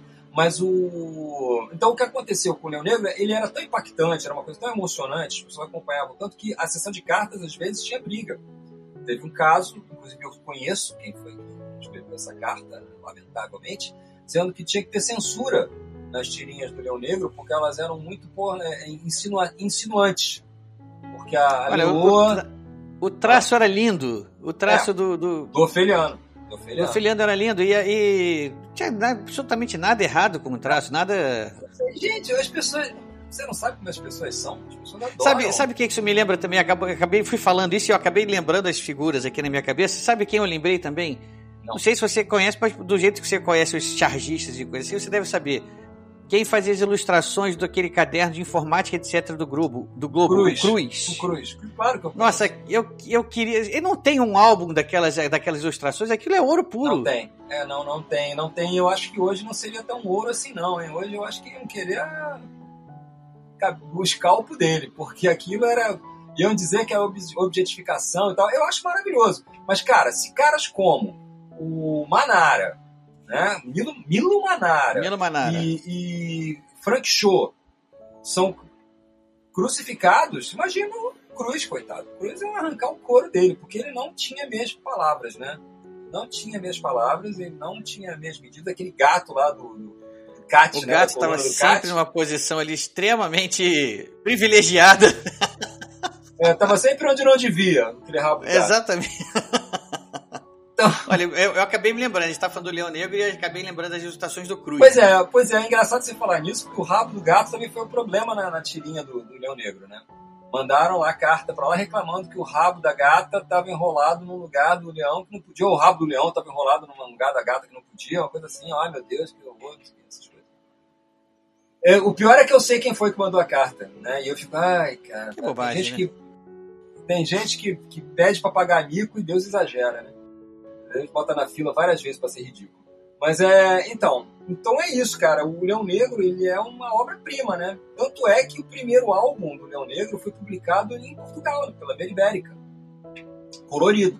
Agora você imagina, né, cara? A gente importou para Portugal, cara, o álbum, sabe? É uma peça, é uma história única, cara. Não tem igual a isso no Brasil. Quem mais fez isso assim no Brasil? Muito raro, né? E a gente não lembra mais, ninguém fala mais, as novas gerações não querem nem, não estão nem aí, não querem nem saber. A Cíntia e o Ofeliano eles deveriam ser canonizados, cara. Eles conseguiram o que há muito tempo todo mundo sempre quis e só eles conseguiram durante 20 anos serem publicados assim. Agora a gente tem lá o Quintanilha é, sedimentado na Europa e tal. Você tem o Léo sedimentado na Europa, beleza. Mas o, do jeito que eles fizeram. Bom, teve também o Sérgio Macedo, que publicou na, na Heavy Metal e tal. Mas assim, a trajetória da Cintia e do Ofeliano, cara, fazer uma tirinha e essa tirinha evoluir para um álbum, e esse álbum ser publicado no, em Portugal, cara, maravilhoso. Uma trajetória de sucesso absurdo, né? É. Que ninguém lembra mais, né? Da qual ninguém lembra mais. Esse aqui é o ponto. E aí eu pego. Estamos aqui para falar disso, né? Pois é, e aí eu pego a minha primeira grande é, observação. Né? Então, peraí, vamos fazer aqui um ponto aqui de virada aqui. É, as, as indicações aqui, as sinopses, vamos, vamos parar por aqui. Você já. Não, obviamente não vai dar para citar todo, porque como essa segunda parte ia englobar pelo menos umas 50 aí, né? Não vai dar para falar de todos. Tem condição. Mas a gente deu um painel bom, cara. Sem dúvida. E para os autores que, que também foram citados, eu, tô, eu, vou, eu vou fazer aqui uma defesa do Otávio. Eu tô vendo ele aqui falando comigo, meu vinho está ligado, e ele tá pegando o que tá na mão dele ali. Ou seja, ele não tem, fez uma seleção, esse eu vou deixar de fora, esse eu vou falar. Não, ele vira para trás, ele achei um, ah, vira pro outro, ah, peguei outro aqui e comenta desse que ele tá falando. Então, é. não, não fique chateado se você ficou de fora, se você. Porque não foi uma seleção pensada, foi uma seleção não. do que tava à mão ali. É, eu, na verdade eu estou, você não está vendo, mas eu estou cercado por todos os lados. Né? Em cima e embaixo, em todos os lados. Se eu esticar a mão para cá, eu pego em um. Se eu esticar a mão para cá, eu pego em outro. Se eu esticar para cá, eu pego em outro. Para cá, eu pego outro. Então é todos os lados, cara. Assim, eu só virar, eu pego um. Eu olho assim, ah, tá, esse aqui eu não falei não pego. Ah, tá, esse aqui eu não falei não pego. Sabe? É mais ou menos assim. Então vamos lá. Como eu falei, pessoal, primeira parte, então a gente vai dar uma, uma, uma fechada nas indicações aqui. Quem ficou curioso com as obras citadas e tiver interesse em saber mais sobre elas, Primeiro, pode procurar na, na própria página do, do, do, Otávio, né? E segundo, Mr. Google tá por aí para isso mesmo. Tenta achar. Já adianto que não vai ser difícil, que, que não vai ser fácil achar a maioria delas, é pelos próprios comentários que o Otávio postava lá na, na página, em cada, em cada post lá. Não vai ser fácil achar. É, mas a, a, busca sempre vale. O garimpo é o que é o que conta, né? Então, boa sorte para quem se interessou por várias delas aí. Eu dou maior força que vocês corram atrás. Se vai conseguir, são outros 500. Mas a busca. É, é, é aliás, às vezes a busca é mais importante do que, a, do que encontrar, né? Sim, sim, sim, sim. Então vamos lá. É, primeiro grande choque. Sim, choque não, mas primeira grande ficha que me caiu. As pessoas estão muito interessadas em si próprias. Ponto. Elas não estão interessadas em, necessariamente em quem está do lado delas a não ser que essas pessoas que estejam do lado delas sejam parte, assim, de um clube muito específico. É como se cada um quisesse fazer parte de um clube. Sabe? Isso me incomodou muito. É, eu percebo, assim, eu todos os artistas eu procuro marcar. Né?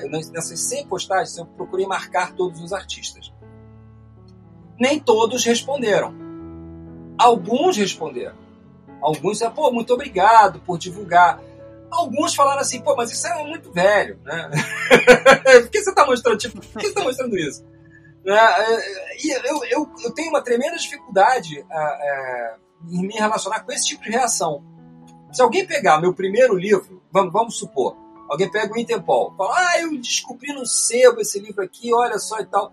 Eu vou virar pro cara, se eu souber, né, se eu vir, eu vou virar pro cara e vou dizer, pô, obrigado, valeu. Eu não vou chegar a dizer pra Lógico. ele, pô, mas isso aí é muito velho, cara. Porra, coisa nova aí, cara. então já, eu já começo com uma estranheza danada, porque para mim o valor tá exatamente ser uma coisa muito antiga que eu não vi. Sabe? Então já começa assim. Eu já começa meio, porra. Segundo, pouquíssimos autores, alguns sim, a grande maioria sim, mas é, eu diria que pouquíssimos, é, na grande maioria não, alguns autores, vamos lá, 50%, repostaram. Ah, que, seria, que seria o interesse dele? Pô, seria interesse. Pois é, de- de- é o interesse dele, cara. Eu- É uma obra que quase ninguém, digamos, alguns deles têm obras ali que quase ninguém leu. Eu que, Ou obras muito antigas. obviamente, eu não conhecia a imensa maioria dali. E eu, eu tentei é. repostar todos você- esses que exato. passaram pela minha timeline. Eu tentei repostar na Exato. página do Facebook do, do Eu do vi podcast, pessoas, eu vi interesse de pessoas de fora do ramo muito maior, mais intenso e mais constante do que as pessoas de dentro. Mas muito maior. Eu acho que eu tô entendendo onde você quer chegar. Mas vamos lá, vamos Consequentemente, não, eu não sei onde eu quero chegar. Eu só estou relatando o que eu percebi. Eu não sei onde eu quero chegar. Eu só acho que são sintomas de alguma doença, só não sei qual. não sou médico. então, vamos lá. Então, é, isso, em primeiro lugar, aí quando repostavam, repostavam só ele. Digamos assim, o Herdi, olha Herdi, olha aqui, isso aqui é um trabalho do Herdi, tá dentro de 50 autores ou 50 escritores de, ou 50 pesquisadores tem o Erdi. Aí o Erdi vai lá e posta ele. Ele não posta os outros 49. Entendi. Não posta É, nem 5. Isso quando posta. Isso, é, isso, é, isso é triste, né? Um é um Né? Isso triste quando o cara reposta.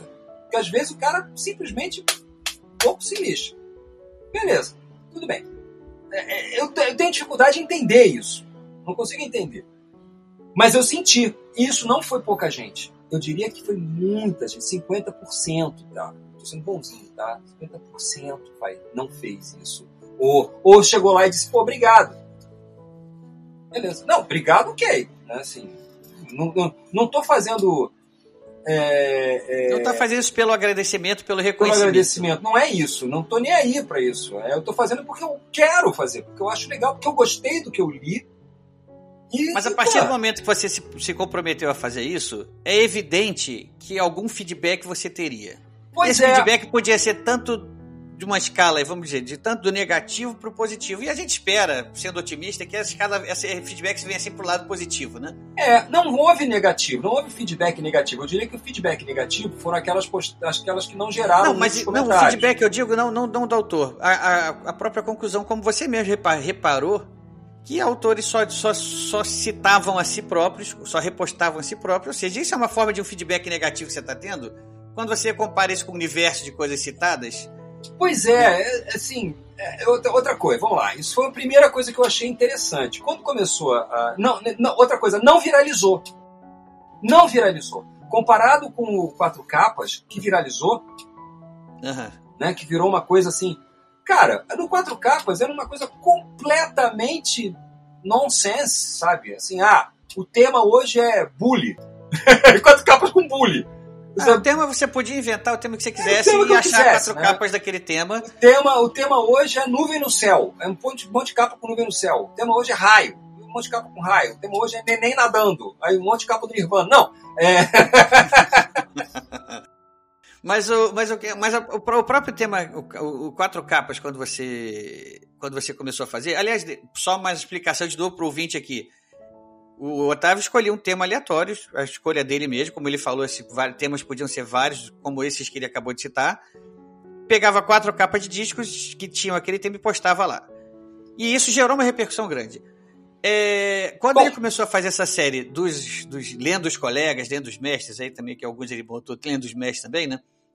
tá bem. é, a repercussão foi muito menor. E aí o que eu digo, entre em- comparando os dois temas, não são muito comparáveis, mas eu diria que tinha muito mais riqueza para ser debatida e viralizada no lendo os mestres, lendo os colegas ainda.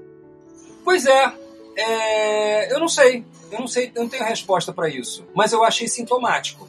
Como eu disse, eu achei um sintoma, só não sei qual é a doença dessa porcaria. Anyway, vamos lá. Isso foi a primeira coisa que eu percebi. A segunda coisa que eu percebi foi que as postagens que geraram maior envolvimento foram aquelas é, de cunho mais histórico. Por exemplo, a da Bienal. A da Bienal gerou uma coisa assim, uma comoção. Pô, eu tava lá, eu vi tal, eu presenciei lembranças, recordações. Ai, que maneiro. Ou a pessoa dizendo, pô, eu tive lá e não tenho esse álbum. Pô, eu aí, aí gerou uma espécie de, né? uou, essas coisas meio nostálgicas, né? Então, o que eu percebi foi que quando é uma coisa muito nova, mesmo que seja de altíssima qualidade, uma qualidade comprovada, que você está lá mostrando, olha aqui, ó, a qualidade desse negócio é boa pra caramba. Olha, uma coisa que eu posso, que eu posso aqui, de novo uma filosofia de botiquim aqui, é que o que tem de coincidência em todas essas suas observações, acho que é ego. Eu não sei, cara. Eu acho que não, às vezes não diz respeito à pessoa. Às vezes diz respeito a eu não pertenço, ou isso não pertence, ou eu simplesmente eu não estou interessado. Por mais que seja legal. Sabe? É, ah, é legal. Próximo. Ah, é legal. Hum, não me diz respeito. Ah, né? Hum, é. Ah, mas esse aqui é meu, esse aqui eu vou repostar. A OE é, funcionando, é, talvez. É. Talvez, ou então, ah, esse aqui eu estive lá. Eu, estive, eu, estive lá, pô, mas eu é não tenho. Muito, é, sei, é, eu percebi muito isso. Eu, eu, eu, eu, eu raras vezes, ah, claro que teve também, né? Teve, pô, não conhecia esse artista, pô, não conhecia esse, esse álbum, pô, não sei o que lá. Pô, e aí eu vi uma outra coisa, uma terceira coisa, que me remeteu a uma impressão que eu tinha uh, nos anos 90. Uma vez, uh, eu, tava, eu fiz escola de belas artes, né? Uh, então eu partia do princípio, er erroneamente, eu partia do princípio, de forma equivocada, que todo mundo era igual a mim. Hum. É. E não era. Ninguém era igual a mim, que ninguém é igual a ninguém. Mas assim, eu tinha alguns hábitos. Por exemplo, banca de jornal para mim era templo. Até hoje eu sou assim. Né? Eu passo pela frente de uma banca de jornal, eu olho. Mas eu não olho assim, olho, eu olho. Eu, eu, também, eu, eu, eu, eu, entendo perfeitamente essa sua observação, porque eu também era assim, e eu não era dos quadrinhos. Pois é. Mas a, ali tinha tanta coisa interessante ali dentro acontecendo. Pois é. Né? E, e as assim, pessoas não eu era são dragado. Assim. Para é, eu também. Quando eu começaram também. aquelas bancas grandes, que quando era menor, as bancas eram pequenas, você atendia, era atendido lá de fora, né? Do, sim, do sim. Depois de um certo tempo, as bancas começaram a crescer e você podia entrar nas bancas. Quando isso aconteceu, nossa, para mim era a mesma coisa que entrar numa livraria, era entrar ali naquela é, banca ali. É, pois é. Então, assim, então... eu, por exemplo, eu criei hábitos que eu tenho até hoje, que eu trago, foi, por exemplo, fui no Brasil em dezembro e eu trouxe um punhado de, de revistas de palavra cruzada daquela série Coquetel são hábitos que eu adquiri frequentando banca. Pois é. Então, cara, é assim, eu, nos anos 90, às vezes eu chegava com uma edição especial da Abril, uma coisa assim, e levava para faculdade, para faculdade. De pessoas que estavam estudando a mesma coisa que eu, estudando desenho, desenho industrial, que teoricamente gostavam de quadrinhos, teoricamente gostavam das mesmas coisas que eu. Eu mostrava, olha, olha o que saiu, peguei agora, você já pegou o seu? Onde você viu isso? Ué, na banca de jornal aqui. Né? Onde? Que banca? A, a daqui, da, da, faculdade. Mas onde? Porra, não é possível. Entra lá e vê. Tá lá. Mas assim, está na, não acredito. Aí eu ia lá, mostrava. E aí eu comecei a perceber que as pessoas não tinham o hábito de entrar nas bancas. De olhar as bancas, para escutar. Elas entravam e saíam. Não era um lugar, não era um templo para elas como era para mim. E eu percebo hoje a mesma coisa. Ah, olha só que legal isso aqui. Ah, ah, muitas vezes, muitas pessoas dizem assim, ao invés de ser, ah, que legal, é onde você arranjou isso? Mas olha só, também tem uma coisa aí, Otávio, talvez você não esteja levando em consideração, que é o ah. seguinte, você é, é uma referência do meio, quer você queira não, talvez vá dizer que não, mas você é uma referência do meio. Eu, eu talvez não, eu vou dizer que não. Não sou, não. Mas, tá, mas, anyway, vai, fala mas, mas vamos lá, seguindo assim. Vai. A partir do momento em que você cita uma obra e enaltece as qualidades dela, gera um interesse. Então, assim, por mais que a pessoa talvez tenha. A pessoa, às vezes, tenha, tenha passado aquela própria revista na mão, folheou, acabou se interessando, não levou por algum motivo, escolheu outra. Para...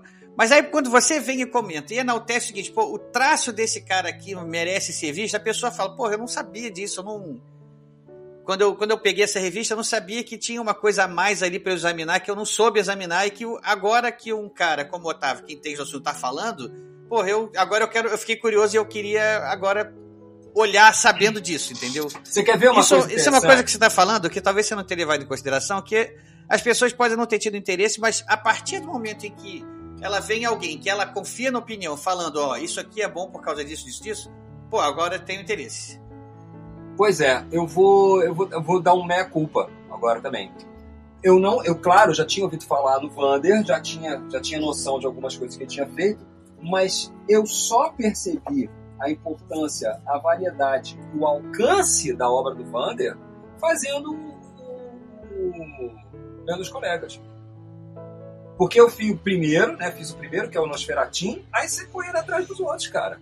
Fui correndo atrás dos outros, fui correndo atrás do Somando Domingues, fui correndo atrás de todo o resto é, do, do, do webcomic dele. Eu fiquei impressionado. Graças também a uma entrevista que eu vi que ele deu pro, pro Usha e pro Tony Rodrigues, cara, que eu fiquei assim, cara, como esse cara ele é publicado na França, publicado nos Estados Unidos, publicado no Brasil, publicado em tudo quanto é lugar. E eu não tinha essa noção também. Mas, difer...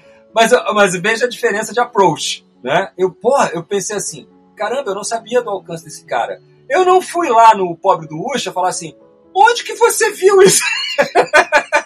Uhum. Saca? Eu fui lá. Não, entendi. Eu fui lá e, pô, peraí, não é possível que eu não saiba. Não é possível que eu não conheça. Mas aí, aí tá, fui aí, lá atrás. De, de cada pessoa. Por exemplo, você se interessou, você ah. Tem gente que vai chegar e. Não, eu quero, eu quero na mão. Pois me é, eu cara. quero onde é que pois tá, é, tá aqui cara. prateleira. E tá do lado direito ou esquerda Perdi, prateleira? Perdi. É esse que é o problema. Não dá para ser assim. Não dá para ser assim. Não dá para ser assim. Não no Brasil que a gente está. Então a minha crítica é essa. Você não pode, por mais que você queira ser mimado, por mais que você queira papinha na boquinha, com a colher, né, no pratinho de plástico, com a colherzinha tortinha, não dá. Não tem como ser assim. Não está certo. Você está fazendo, está prejudicando a você e aos outros. Todo mundo sai prejudicado com isso, né? E aí fica, é isso que eu estou dizendo, rola uma certa infantilização que nos leva ao segundo, a segunda racionalização que eu fiz depois disso. Everybody mais alguém fala catarse. Ah, é esse, é esse ponto que eu queria chegar. Porque Todo você até, porque quando você perguntou para mim qual tinha sido a repercussão do primeiro episódio, eu falei, olha, Teve, o episódio foi bem visto, é legal, mas tem pouca gente comentando, pouca gente comentou com a gente, mas falam que, ah, esse pessoal, ah, pô, eu não conhecia essa obra, não conhecia, esse pessoal tem que fazer financiamento coletivo. Aí eu falei, vou falar isso pro Otávio, o Otávio vai pular, vai pular. pois é, porque vamos lá. pela janela. Pois é, por que, que eu iria pular pela janela? Porque as pessoas não entendem também quando eu, quando eu começo a, a, a argumentar sobre isso. Né? Elas acham que, pô, salvação da lavoura, o financiamento coletivo. Não, não é. Vou dizer por que, que não é.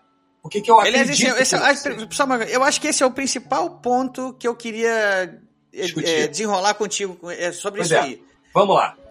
É, primeiro, que uh, vamos, em termos, vamos lá. Século XIX. Vamos voltar para o Ângelo Agostini, lá para o pessoal do século XIX, né, que fazia aquelas revistas que eu falei para você em lito. Né? A litografia ela permitia que esses caras desenhando numa pedra fizessem um grande carimbo e imprimissem com essa pedra folhas de papel. Eles faziam revistas assim. Como é que eles vendiam essa revista? Tinha banca de jornal? Não tinha. Tinha distribuidora? Não tinha. Tinha editora? No Brasil, no século XIX, não tinha isso. O que tinha era financiamento coletivo. Vaquinha. O que tinha era esses caras que eram artistas plásticos, vendiam obras de arte, etc., eles tinham um conhecimento, eles tinham uma galera, eles tinham né, uma certa influência na inteligência local, na o pessoal tinha grana, a alta burguesia, né, e a, a, a nobreza brasileira, né. Um, então, o que, que acontecia? Eles, assinam, eles ganhavam assinantes. O pessoal ia lá, conhecia a fama do Angelo Agostini, ele trabalhava lá na, na oficina do, padrasto dele, porque era uma proto-redação, né? E eles faziam levantamentos, faziam aquele jornalismo ali e tal, e imprimiam as revistas ali nas oficinas deles, de lito. Mas como é que eles faziam? Eles vendiam de mão em mão. A revista saía e eles entregavam na mão de quem financiou aquele número. Então eles tinham assinantes. Só tinham assinantes. E a relação era uma relação muito pessoal. Saía do produtor para o consumidor, direto, sem atravessador, sem distribuidor, sem nada. Tá? Ao ponto de, quando alguém atrasava o pagamento, o Ângelo Agostini, na revista, dizia, ó, atenção, senhores, fulano, nominalmente, fulano, Beltrano, Ciclano, que estão nos devendo os últimos meses. Favor Olha. receber o nosso emissário, que vai passar no dia tal, na hora tal, para os senhores pagarem ou rescindirem seu contrato. Assim.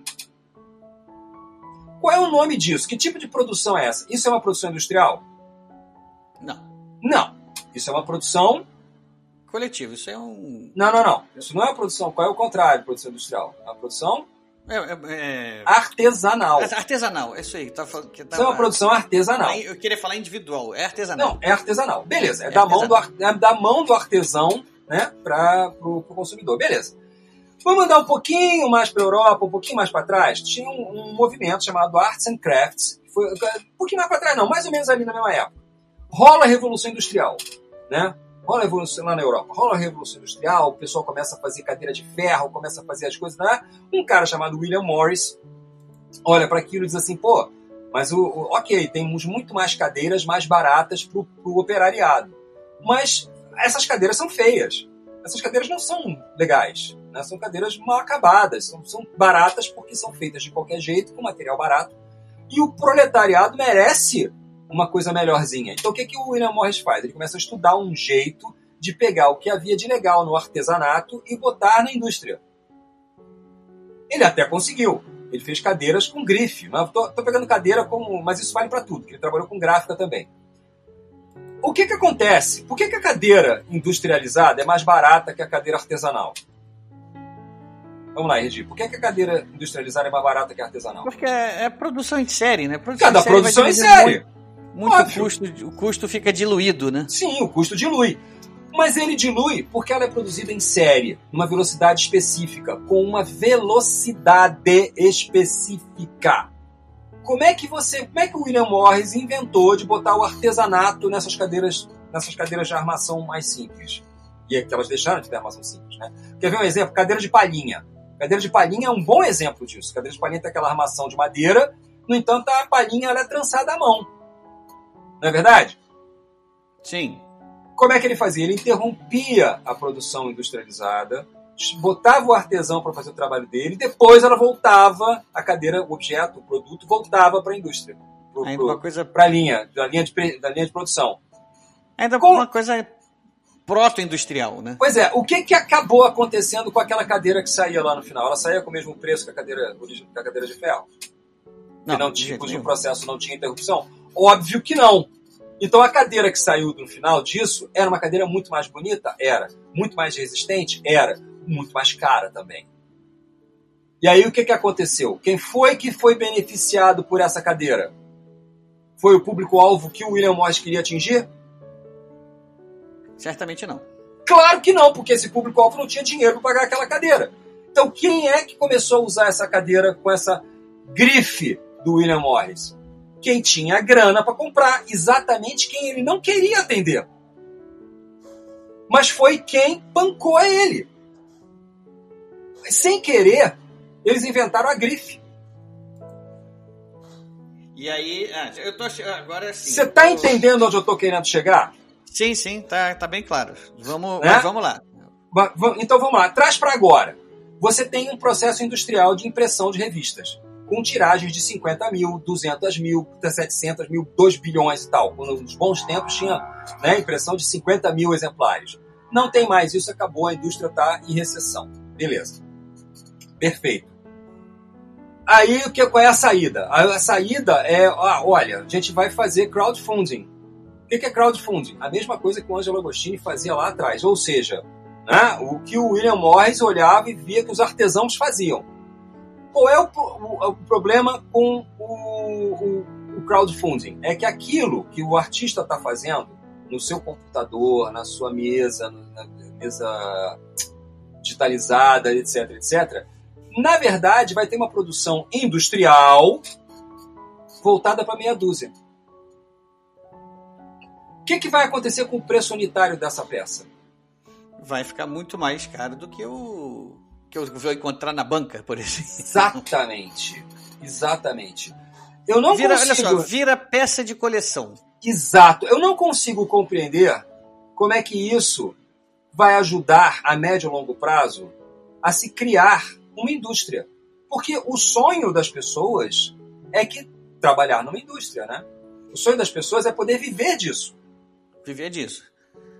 Para você viver disso, você tem que ter uma produção constante, uma dis- distribuição larga e uma variedade, uma, um, né, um, um, alcance muito amplo, já dizia o Cantini. poderia até haver quem vivesse disso, vivendo, fazendo edições pequenas e caras e vendesse tudo, desde que o público consumidor fosse muito maior. Mas dessa forma você não está ajudando o público a crescer. A crescer. Você está mantendo o público mesmo. Exatamente. Você está mantendo as mesmas pessoas fazendo as mesmas coisas o tempo todo. Uma outra coisa que eu percebi, eu comecei a receber os exemplares de, é, é de crowdfunding, né? De, de, de obras que foram feitas por, através de, de, do Catarse, crowdfunding, que botam ali o nome dos colaboradores, aquela listinha de nomes de colaboradores, no final, né? Uhum. Eu percebi duas coisas muito interessantes. Você tem duas classes de apoiadores. Aqueles que estão em todas e aqueles que só estão em uma.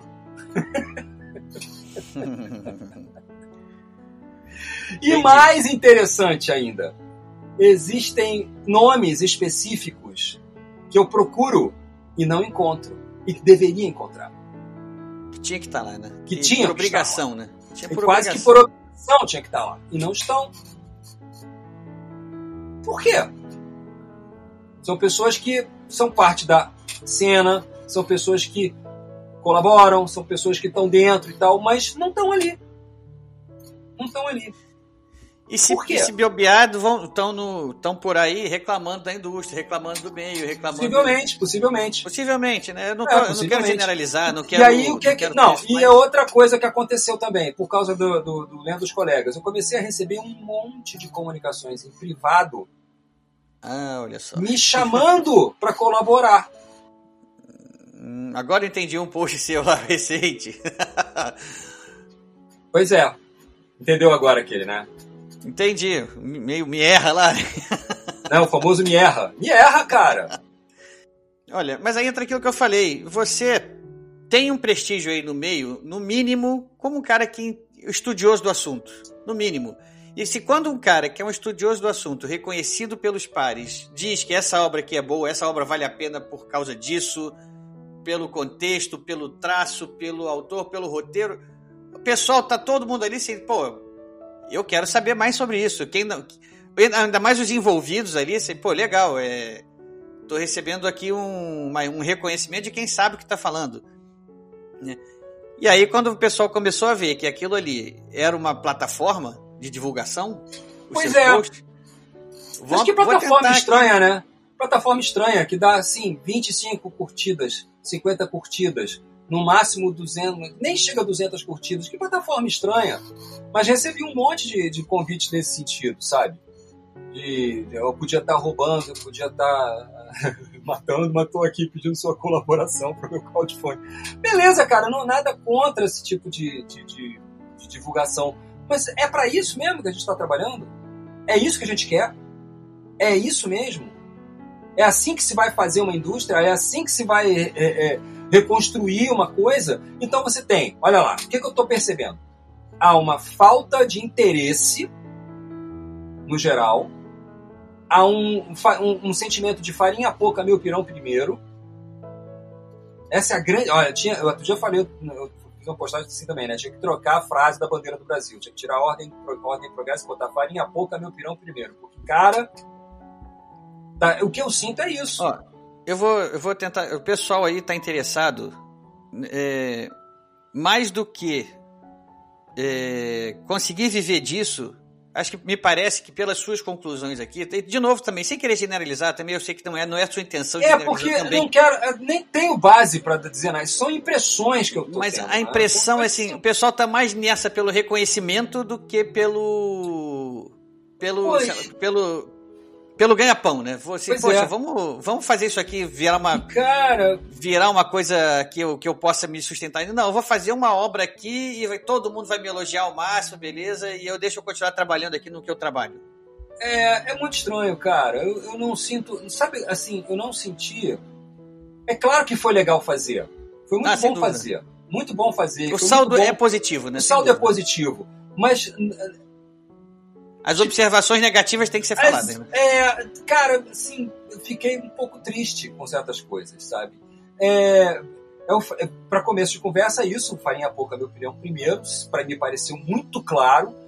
o, eu percebi um preconceito. Se por um lado os mais antigos geraram aquela coisa do, da, da, nostalgia, né? Ah, meu tempo que foi aí e gerou uma, um monte de comentários, etc. Mas de um, de um fator, de um lado muito, ah, no meu tempo que era bom e não sei o quê. O público mais novo quer nem saber. E aí? Não interessa. Não é do meu, se, não, se, não, se não foi feito durante meu tempo de vida, não importa.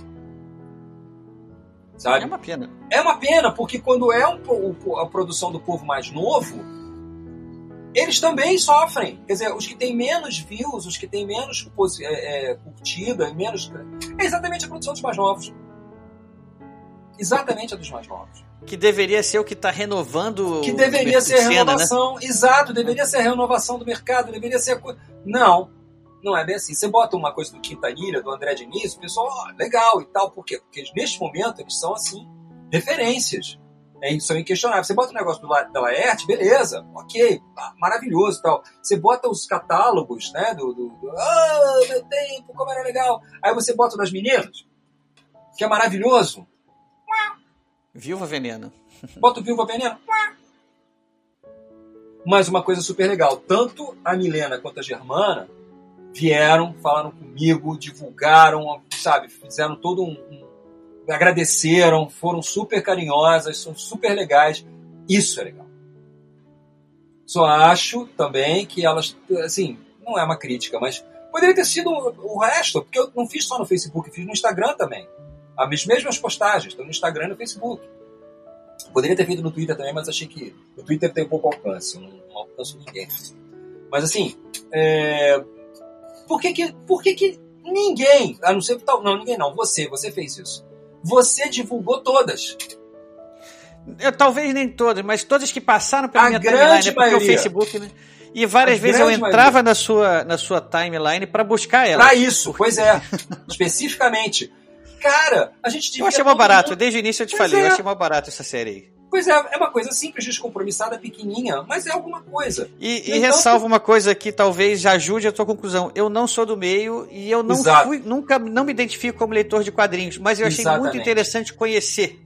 Exatamente. Né? E tanto que eu me interessei em fazer esse programa por causa disso, né? Fazer a parte 1 e a parte 2, né? Pois é, eu tenho certeza que 90%, 90, 80, 90% das pessoas que estavam envolvidas ali não tinham noção uma boa parte do que eu mostrei.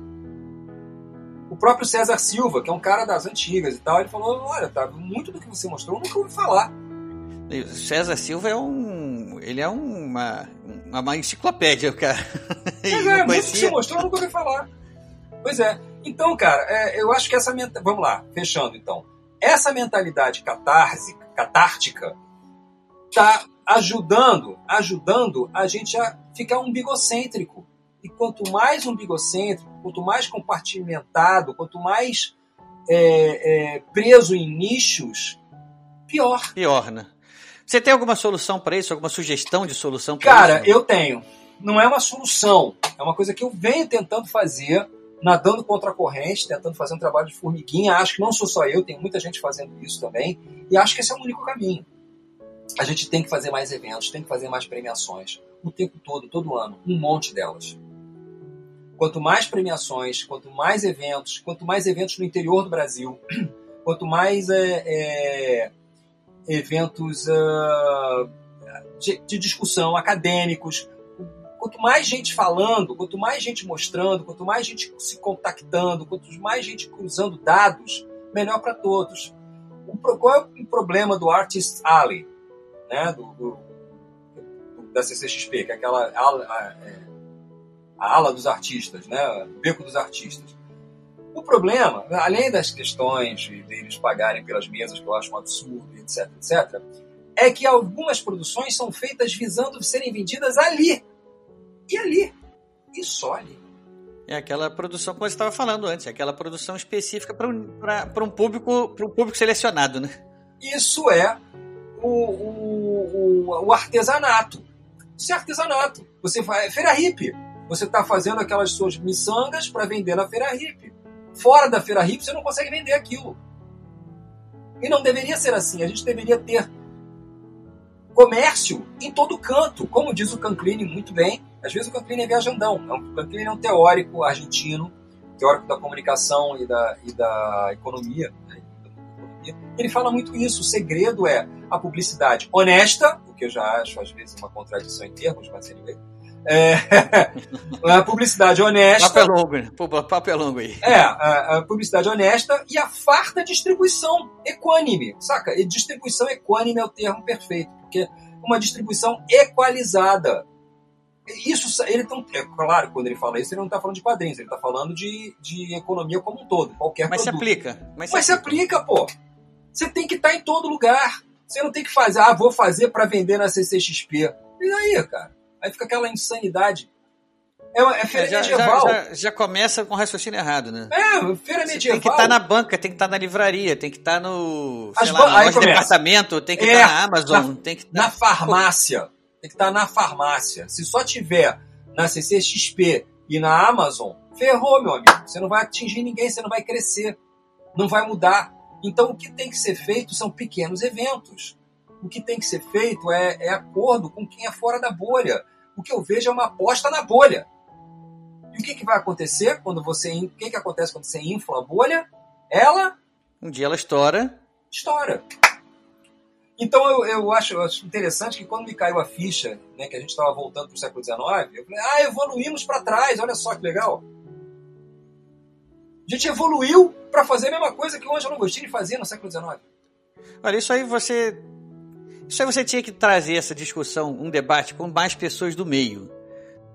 Ali você, você tentou, até ali no, no seu Facebook as pessoas do meio estavam ali olhando e infelizmente não gerou um debate. Mas, não, mas sei lá, numa Bienal, numa Bienal do livro, sei lá, talvez esteja uma mesa vou, de, de Vou lhe discussão. falar uma coisa, eu vou fazer um artigo e é só o que eu vou fazer. Por quê? Porque se eu comprar uma briga que não vai me levar a nada, o que eu vou ganhar com essa briga? Fazer um artigo, beleza, é uma pesquisa, é frio, é distante, é gelado, entendeu? Eu não digo comprar uma briga, mas eu acho que, no mínimo, o pior que pode você tá pregando no deserto, né? Ah, sem dúvida. Mas não tem a menor dúvida. Não tem a menor dúvida. mas... Mas eu já tô acostumado também. mas tem que ser feito, né? Mas tem que ser feito. Cara, porque... o que eu acho é o seguinte: não essa unanimidade do binômio Catarse e Amazon como salvação da lavoura vai afundar a todos nós.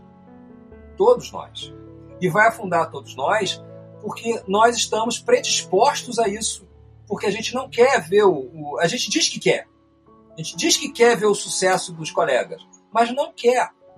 Porque se quisesse, divulgava.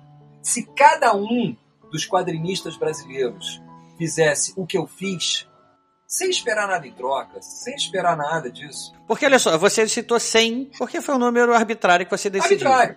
Mas você podia ter Sim. citado 200, né? Pois é. Se cada um dos que você citou citasse outros três, olha o negócio logaritmo aí, olha a coisa. Se cada um, se isso tivesse, se tivesse acontecido com o Lendo dos Colegas, o que aconteceu com o Quatro Capas, cara. Não, e, e como eu fazia o, o, post lá de volta, como eu fazia, eu, eu compartilhava, teve gente comentando assim, pô, me interessei, onde é que eu acho isso aí? Pois é. Entendeu? é. Ou seja, já era alguém que já está fora da bolha, sim, que não sim, tinha sim. acesso que pelo seu post, pelo meu compartilhamento, atingiu a pessoa lá, na terceira é. camada lá longe. Chegou é. lá e chegou e encontrou um interessado lá. Isso, ou seja, como você falou, um trabalho de formiguinha, né? Um, um É, post cara. seu, um, um encaminhamento meu, um alguém lá achou, gostei. Imagina se isso é feito numa escala imensa. O que eu posso lhe dizer é o seguinte: os quadrinistas brasileiros reclamam que ninguém gosta deles. Eu concordo. Ninguém mesmo, nem eles próprios. Nem eles próprios.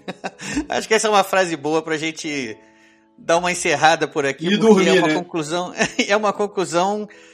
É uma conclusão ruim, mas é, tem que ser falada, né? Tem que ser dita pra ver se sacode aí um pouco o meio e quem sabe. A gente tentando divulgar aqui no esse próprio programa agora aqui, os o pessoal É, interessado cara. que vai ouvir, quem sabe se, se anima, no mínimo, a participar do debate mais, né? É, cara, sabe? Pega, lê um negócio maneiro, fala a respeito, faz uma micro resenha, posta no seu Instagram, posta no seu Facebook, mostra para as pessoas, sabe? Mostra as coisas legais que você consome. Não é só falar de você. Não é só falar dos seus projetos. Seus projetos são legais. beleza, que bom. Se você não falar Fale dos seus deles projetos, também, né? Fale né, deles você- também, é né? Fala deles, mas fala dos outros. Fala de quem você curte, fala de quem você acha maneiro. Se todo mundo, uma vez por semana, veja só, se todo mundo que faz quadrinhos, uma vez, uma vez por semana, pegasse uma HQ brasileira que curtisse, uma HQ qualquer que curtisse, e fizesse uma pequena resenha, já está ajudando. Já ajudando a todo mundo. Ao pessoal que chegou até aqui, que está ouvindo a gente, que chegou até aqui por uma indicação do Otávio aí, na divulgação do, do podcast, ou que chegou já é nosso ouvinte aqui, que está ouvindo isso, fica o desafio. uma indicação por semana. De- pode ser quadrinhos, mas pode ser. Nem todo mundo é é leitor de quadrinhos, que seja de qualquer outro, seja um autor nacional, seja um livro, Um seja. escritor, o um filme brasileiro que você viu, uma série brasileira que você Fica o desafio para todo mundo que chegou até aqui levar adiante essa campanha aí. O Otávio tá, tá lançando a campanha. E se não der certo, reclamação com o Otávio, não é comigo. não. É, não é, não é com o Erdi, não. Ah, outra coisa, me perguntavam muito assim: ah, legal, onde eu consigo essa, esse álbum? Aí eu, fa- eu falei um negócio, porque é, pode parecer grosseiro, mas não é grosseiro, não. É, eu tenho os meus- motivos. Eu disse: eu não estou postando link de compra porque eu não estou ganhando nada com isso e eu não quero que me acusem de que eu estou ganhando algo com isso, entendeu? Não, não A é partir do essa. momento que botasse um link ali, já ia ter suspeita. É bom Pois mesmo é. ou ele tá ganhando alguma coisa com isso? Ele Pois tá é. indicando porque é bom, né? Pois é, então, cara, eu não, eu não eu, eu nem recomendo que bote o link de compra. Até porque algumas não têm link de compra. Sei lá. Eu, eu fui como você viu, Ed, eu, eu estico a mão e pego. Sei lá, pô. né? São coisas, que eu tenho aqui há, coisas que eu tenho aqui há 200 anos e tal. Então não acho legal. Agora, se o sujeito se interessar, vai lá e procura. Não é tão, sabe, não é tão complicado assim. Pode ser que você não encontre, mas, pô, demonstre algum interesse. Essa coisa mastigada, papinha, no, no copinho, de, no pratinho de plástico com a colherzinha tortinha que encaixa no seu palato, pô, não, sabe? Quem é que vai Não fazer vai isso? levar ninguém, não vai levar ninguém nenhum. a desenvolver, né? É. É, pois é. Então é isso. Otávio, eu acho que o recado tá dado. Ah, o projeto foi bacana. Eu fico agora vendo, esperando para ver qual vai ser o próximo projeto que vai, vai surgir aí na página do Face do, do Otávio. Ai, pô, pior Se tiver a ver com literatura, alguma coisa assim, a gente pode contar com o nosso apoio também. Aqui o podcast está aberto para isso mesmo. E é isso, cara. Vamos, vamos encerrar aqui o papo e a gente, aquela nossa velha pergunta que a gente faz para todo mundo: o que, que você está lendo no momento agora? Eu Estou Vivo e Vocês Estão Mortos, que é a biografia do, do Philip K. Dick, pelo Emmanuel Carré. Emmanuel Carré. Quem, quem traduziu francês. esse livro? Tem a tradução é do, de- de- do Daniel Lirman. Lirman. E também estou lendo, relendo, no caso, relendo, a análise, da imagem, análise das imagens. Tem um monte de artigos acadêmicos sobre estrutura narrativa e análise da imagem mesmo, análise, análise pictórica, análise estrutural. Muito bom, velhinho, muito bom. E também estou lendo ah, tá, tá. Tá na mesa da cozinha ali. Estou lendo um Tex. Um Texone desenhado pelo Ah, um José. Ortiz, é, José Ortiz.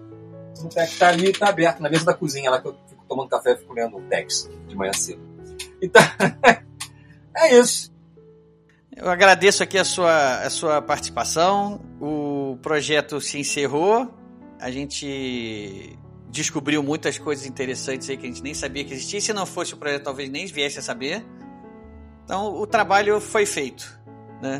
É. Os frutos que eles vão gerar agora não dependem mais de você. Né? Vai estar aí Não. pelo mundo e vamos ver o que, que vai sair disso aí. É, Eu agradeço mais uma vez sua participação. eu que agradeço. Eu que agradeço, gente. É sempre bom. Enfim, é isso, pessoal.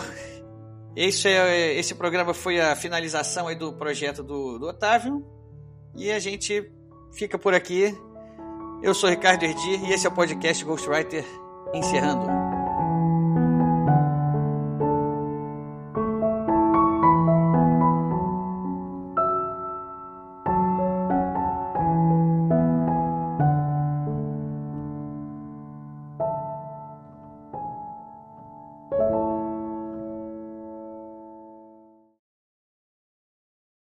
Este foi mais um episódio do podcast Ghostwriter.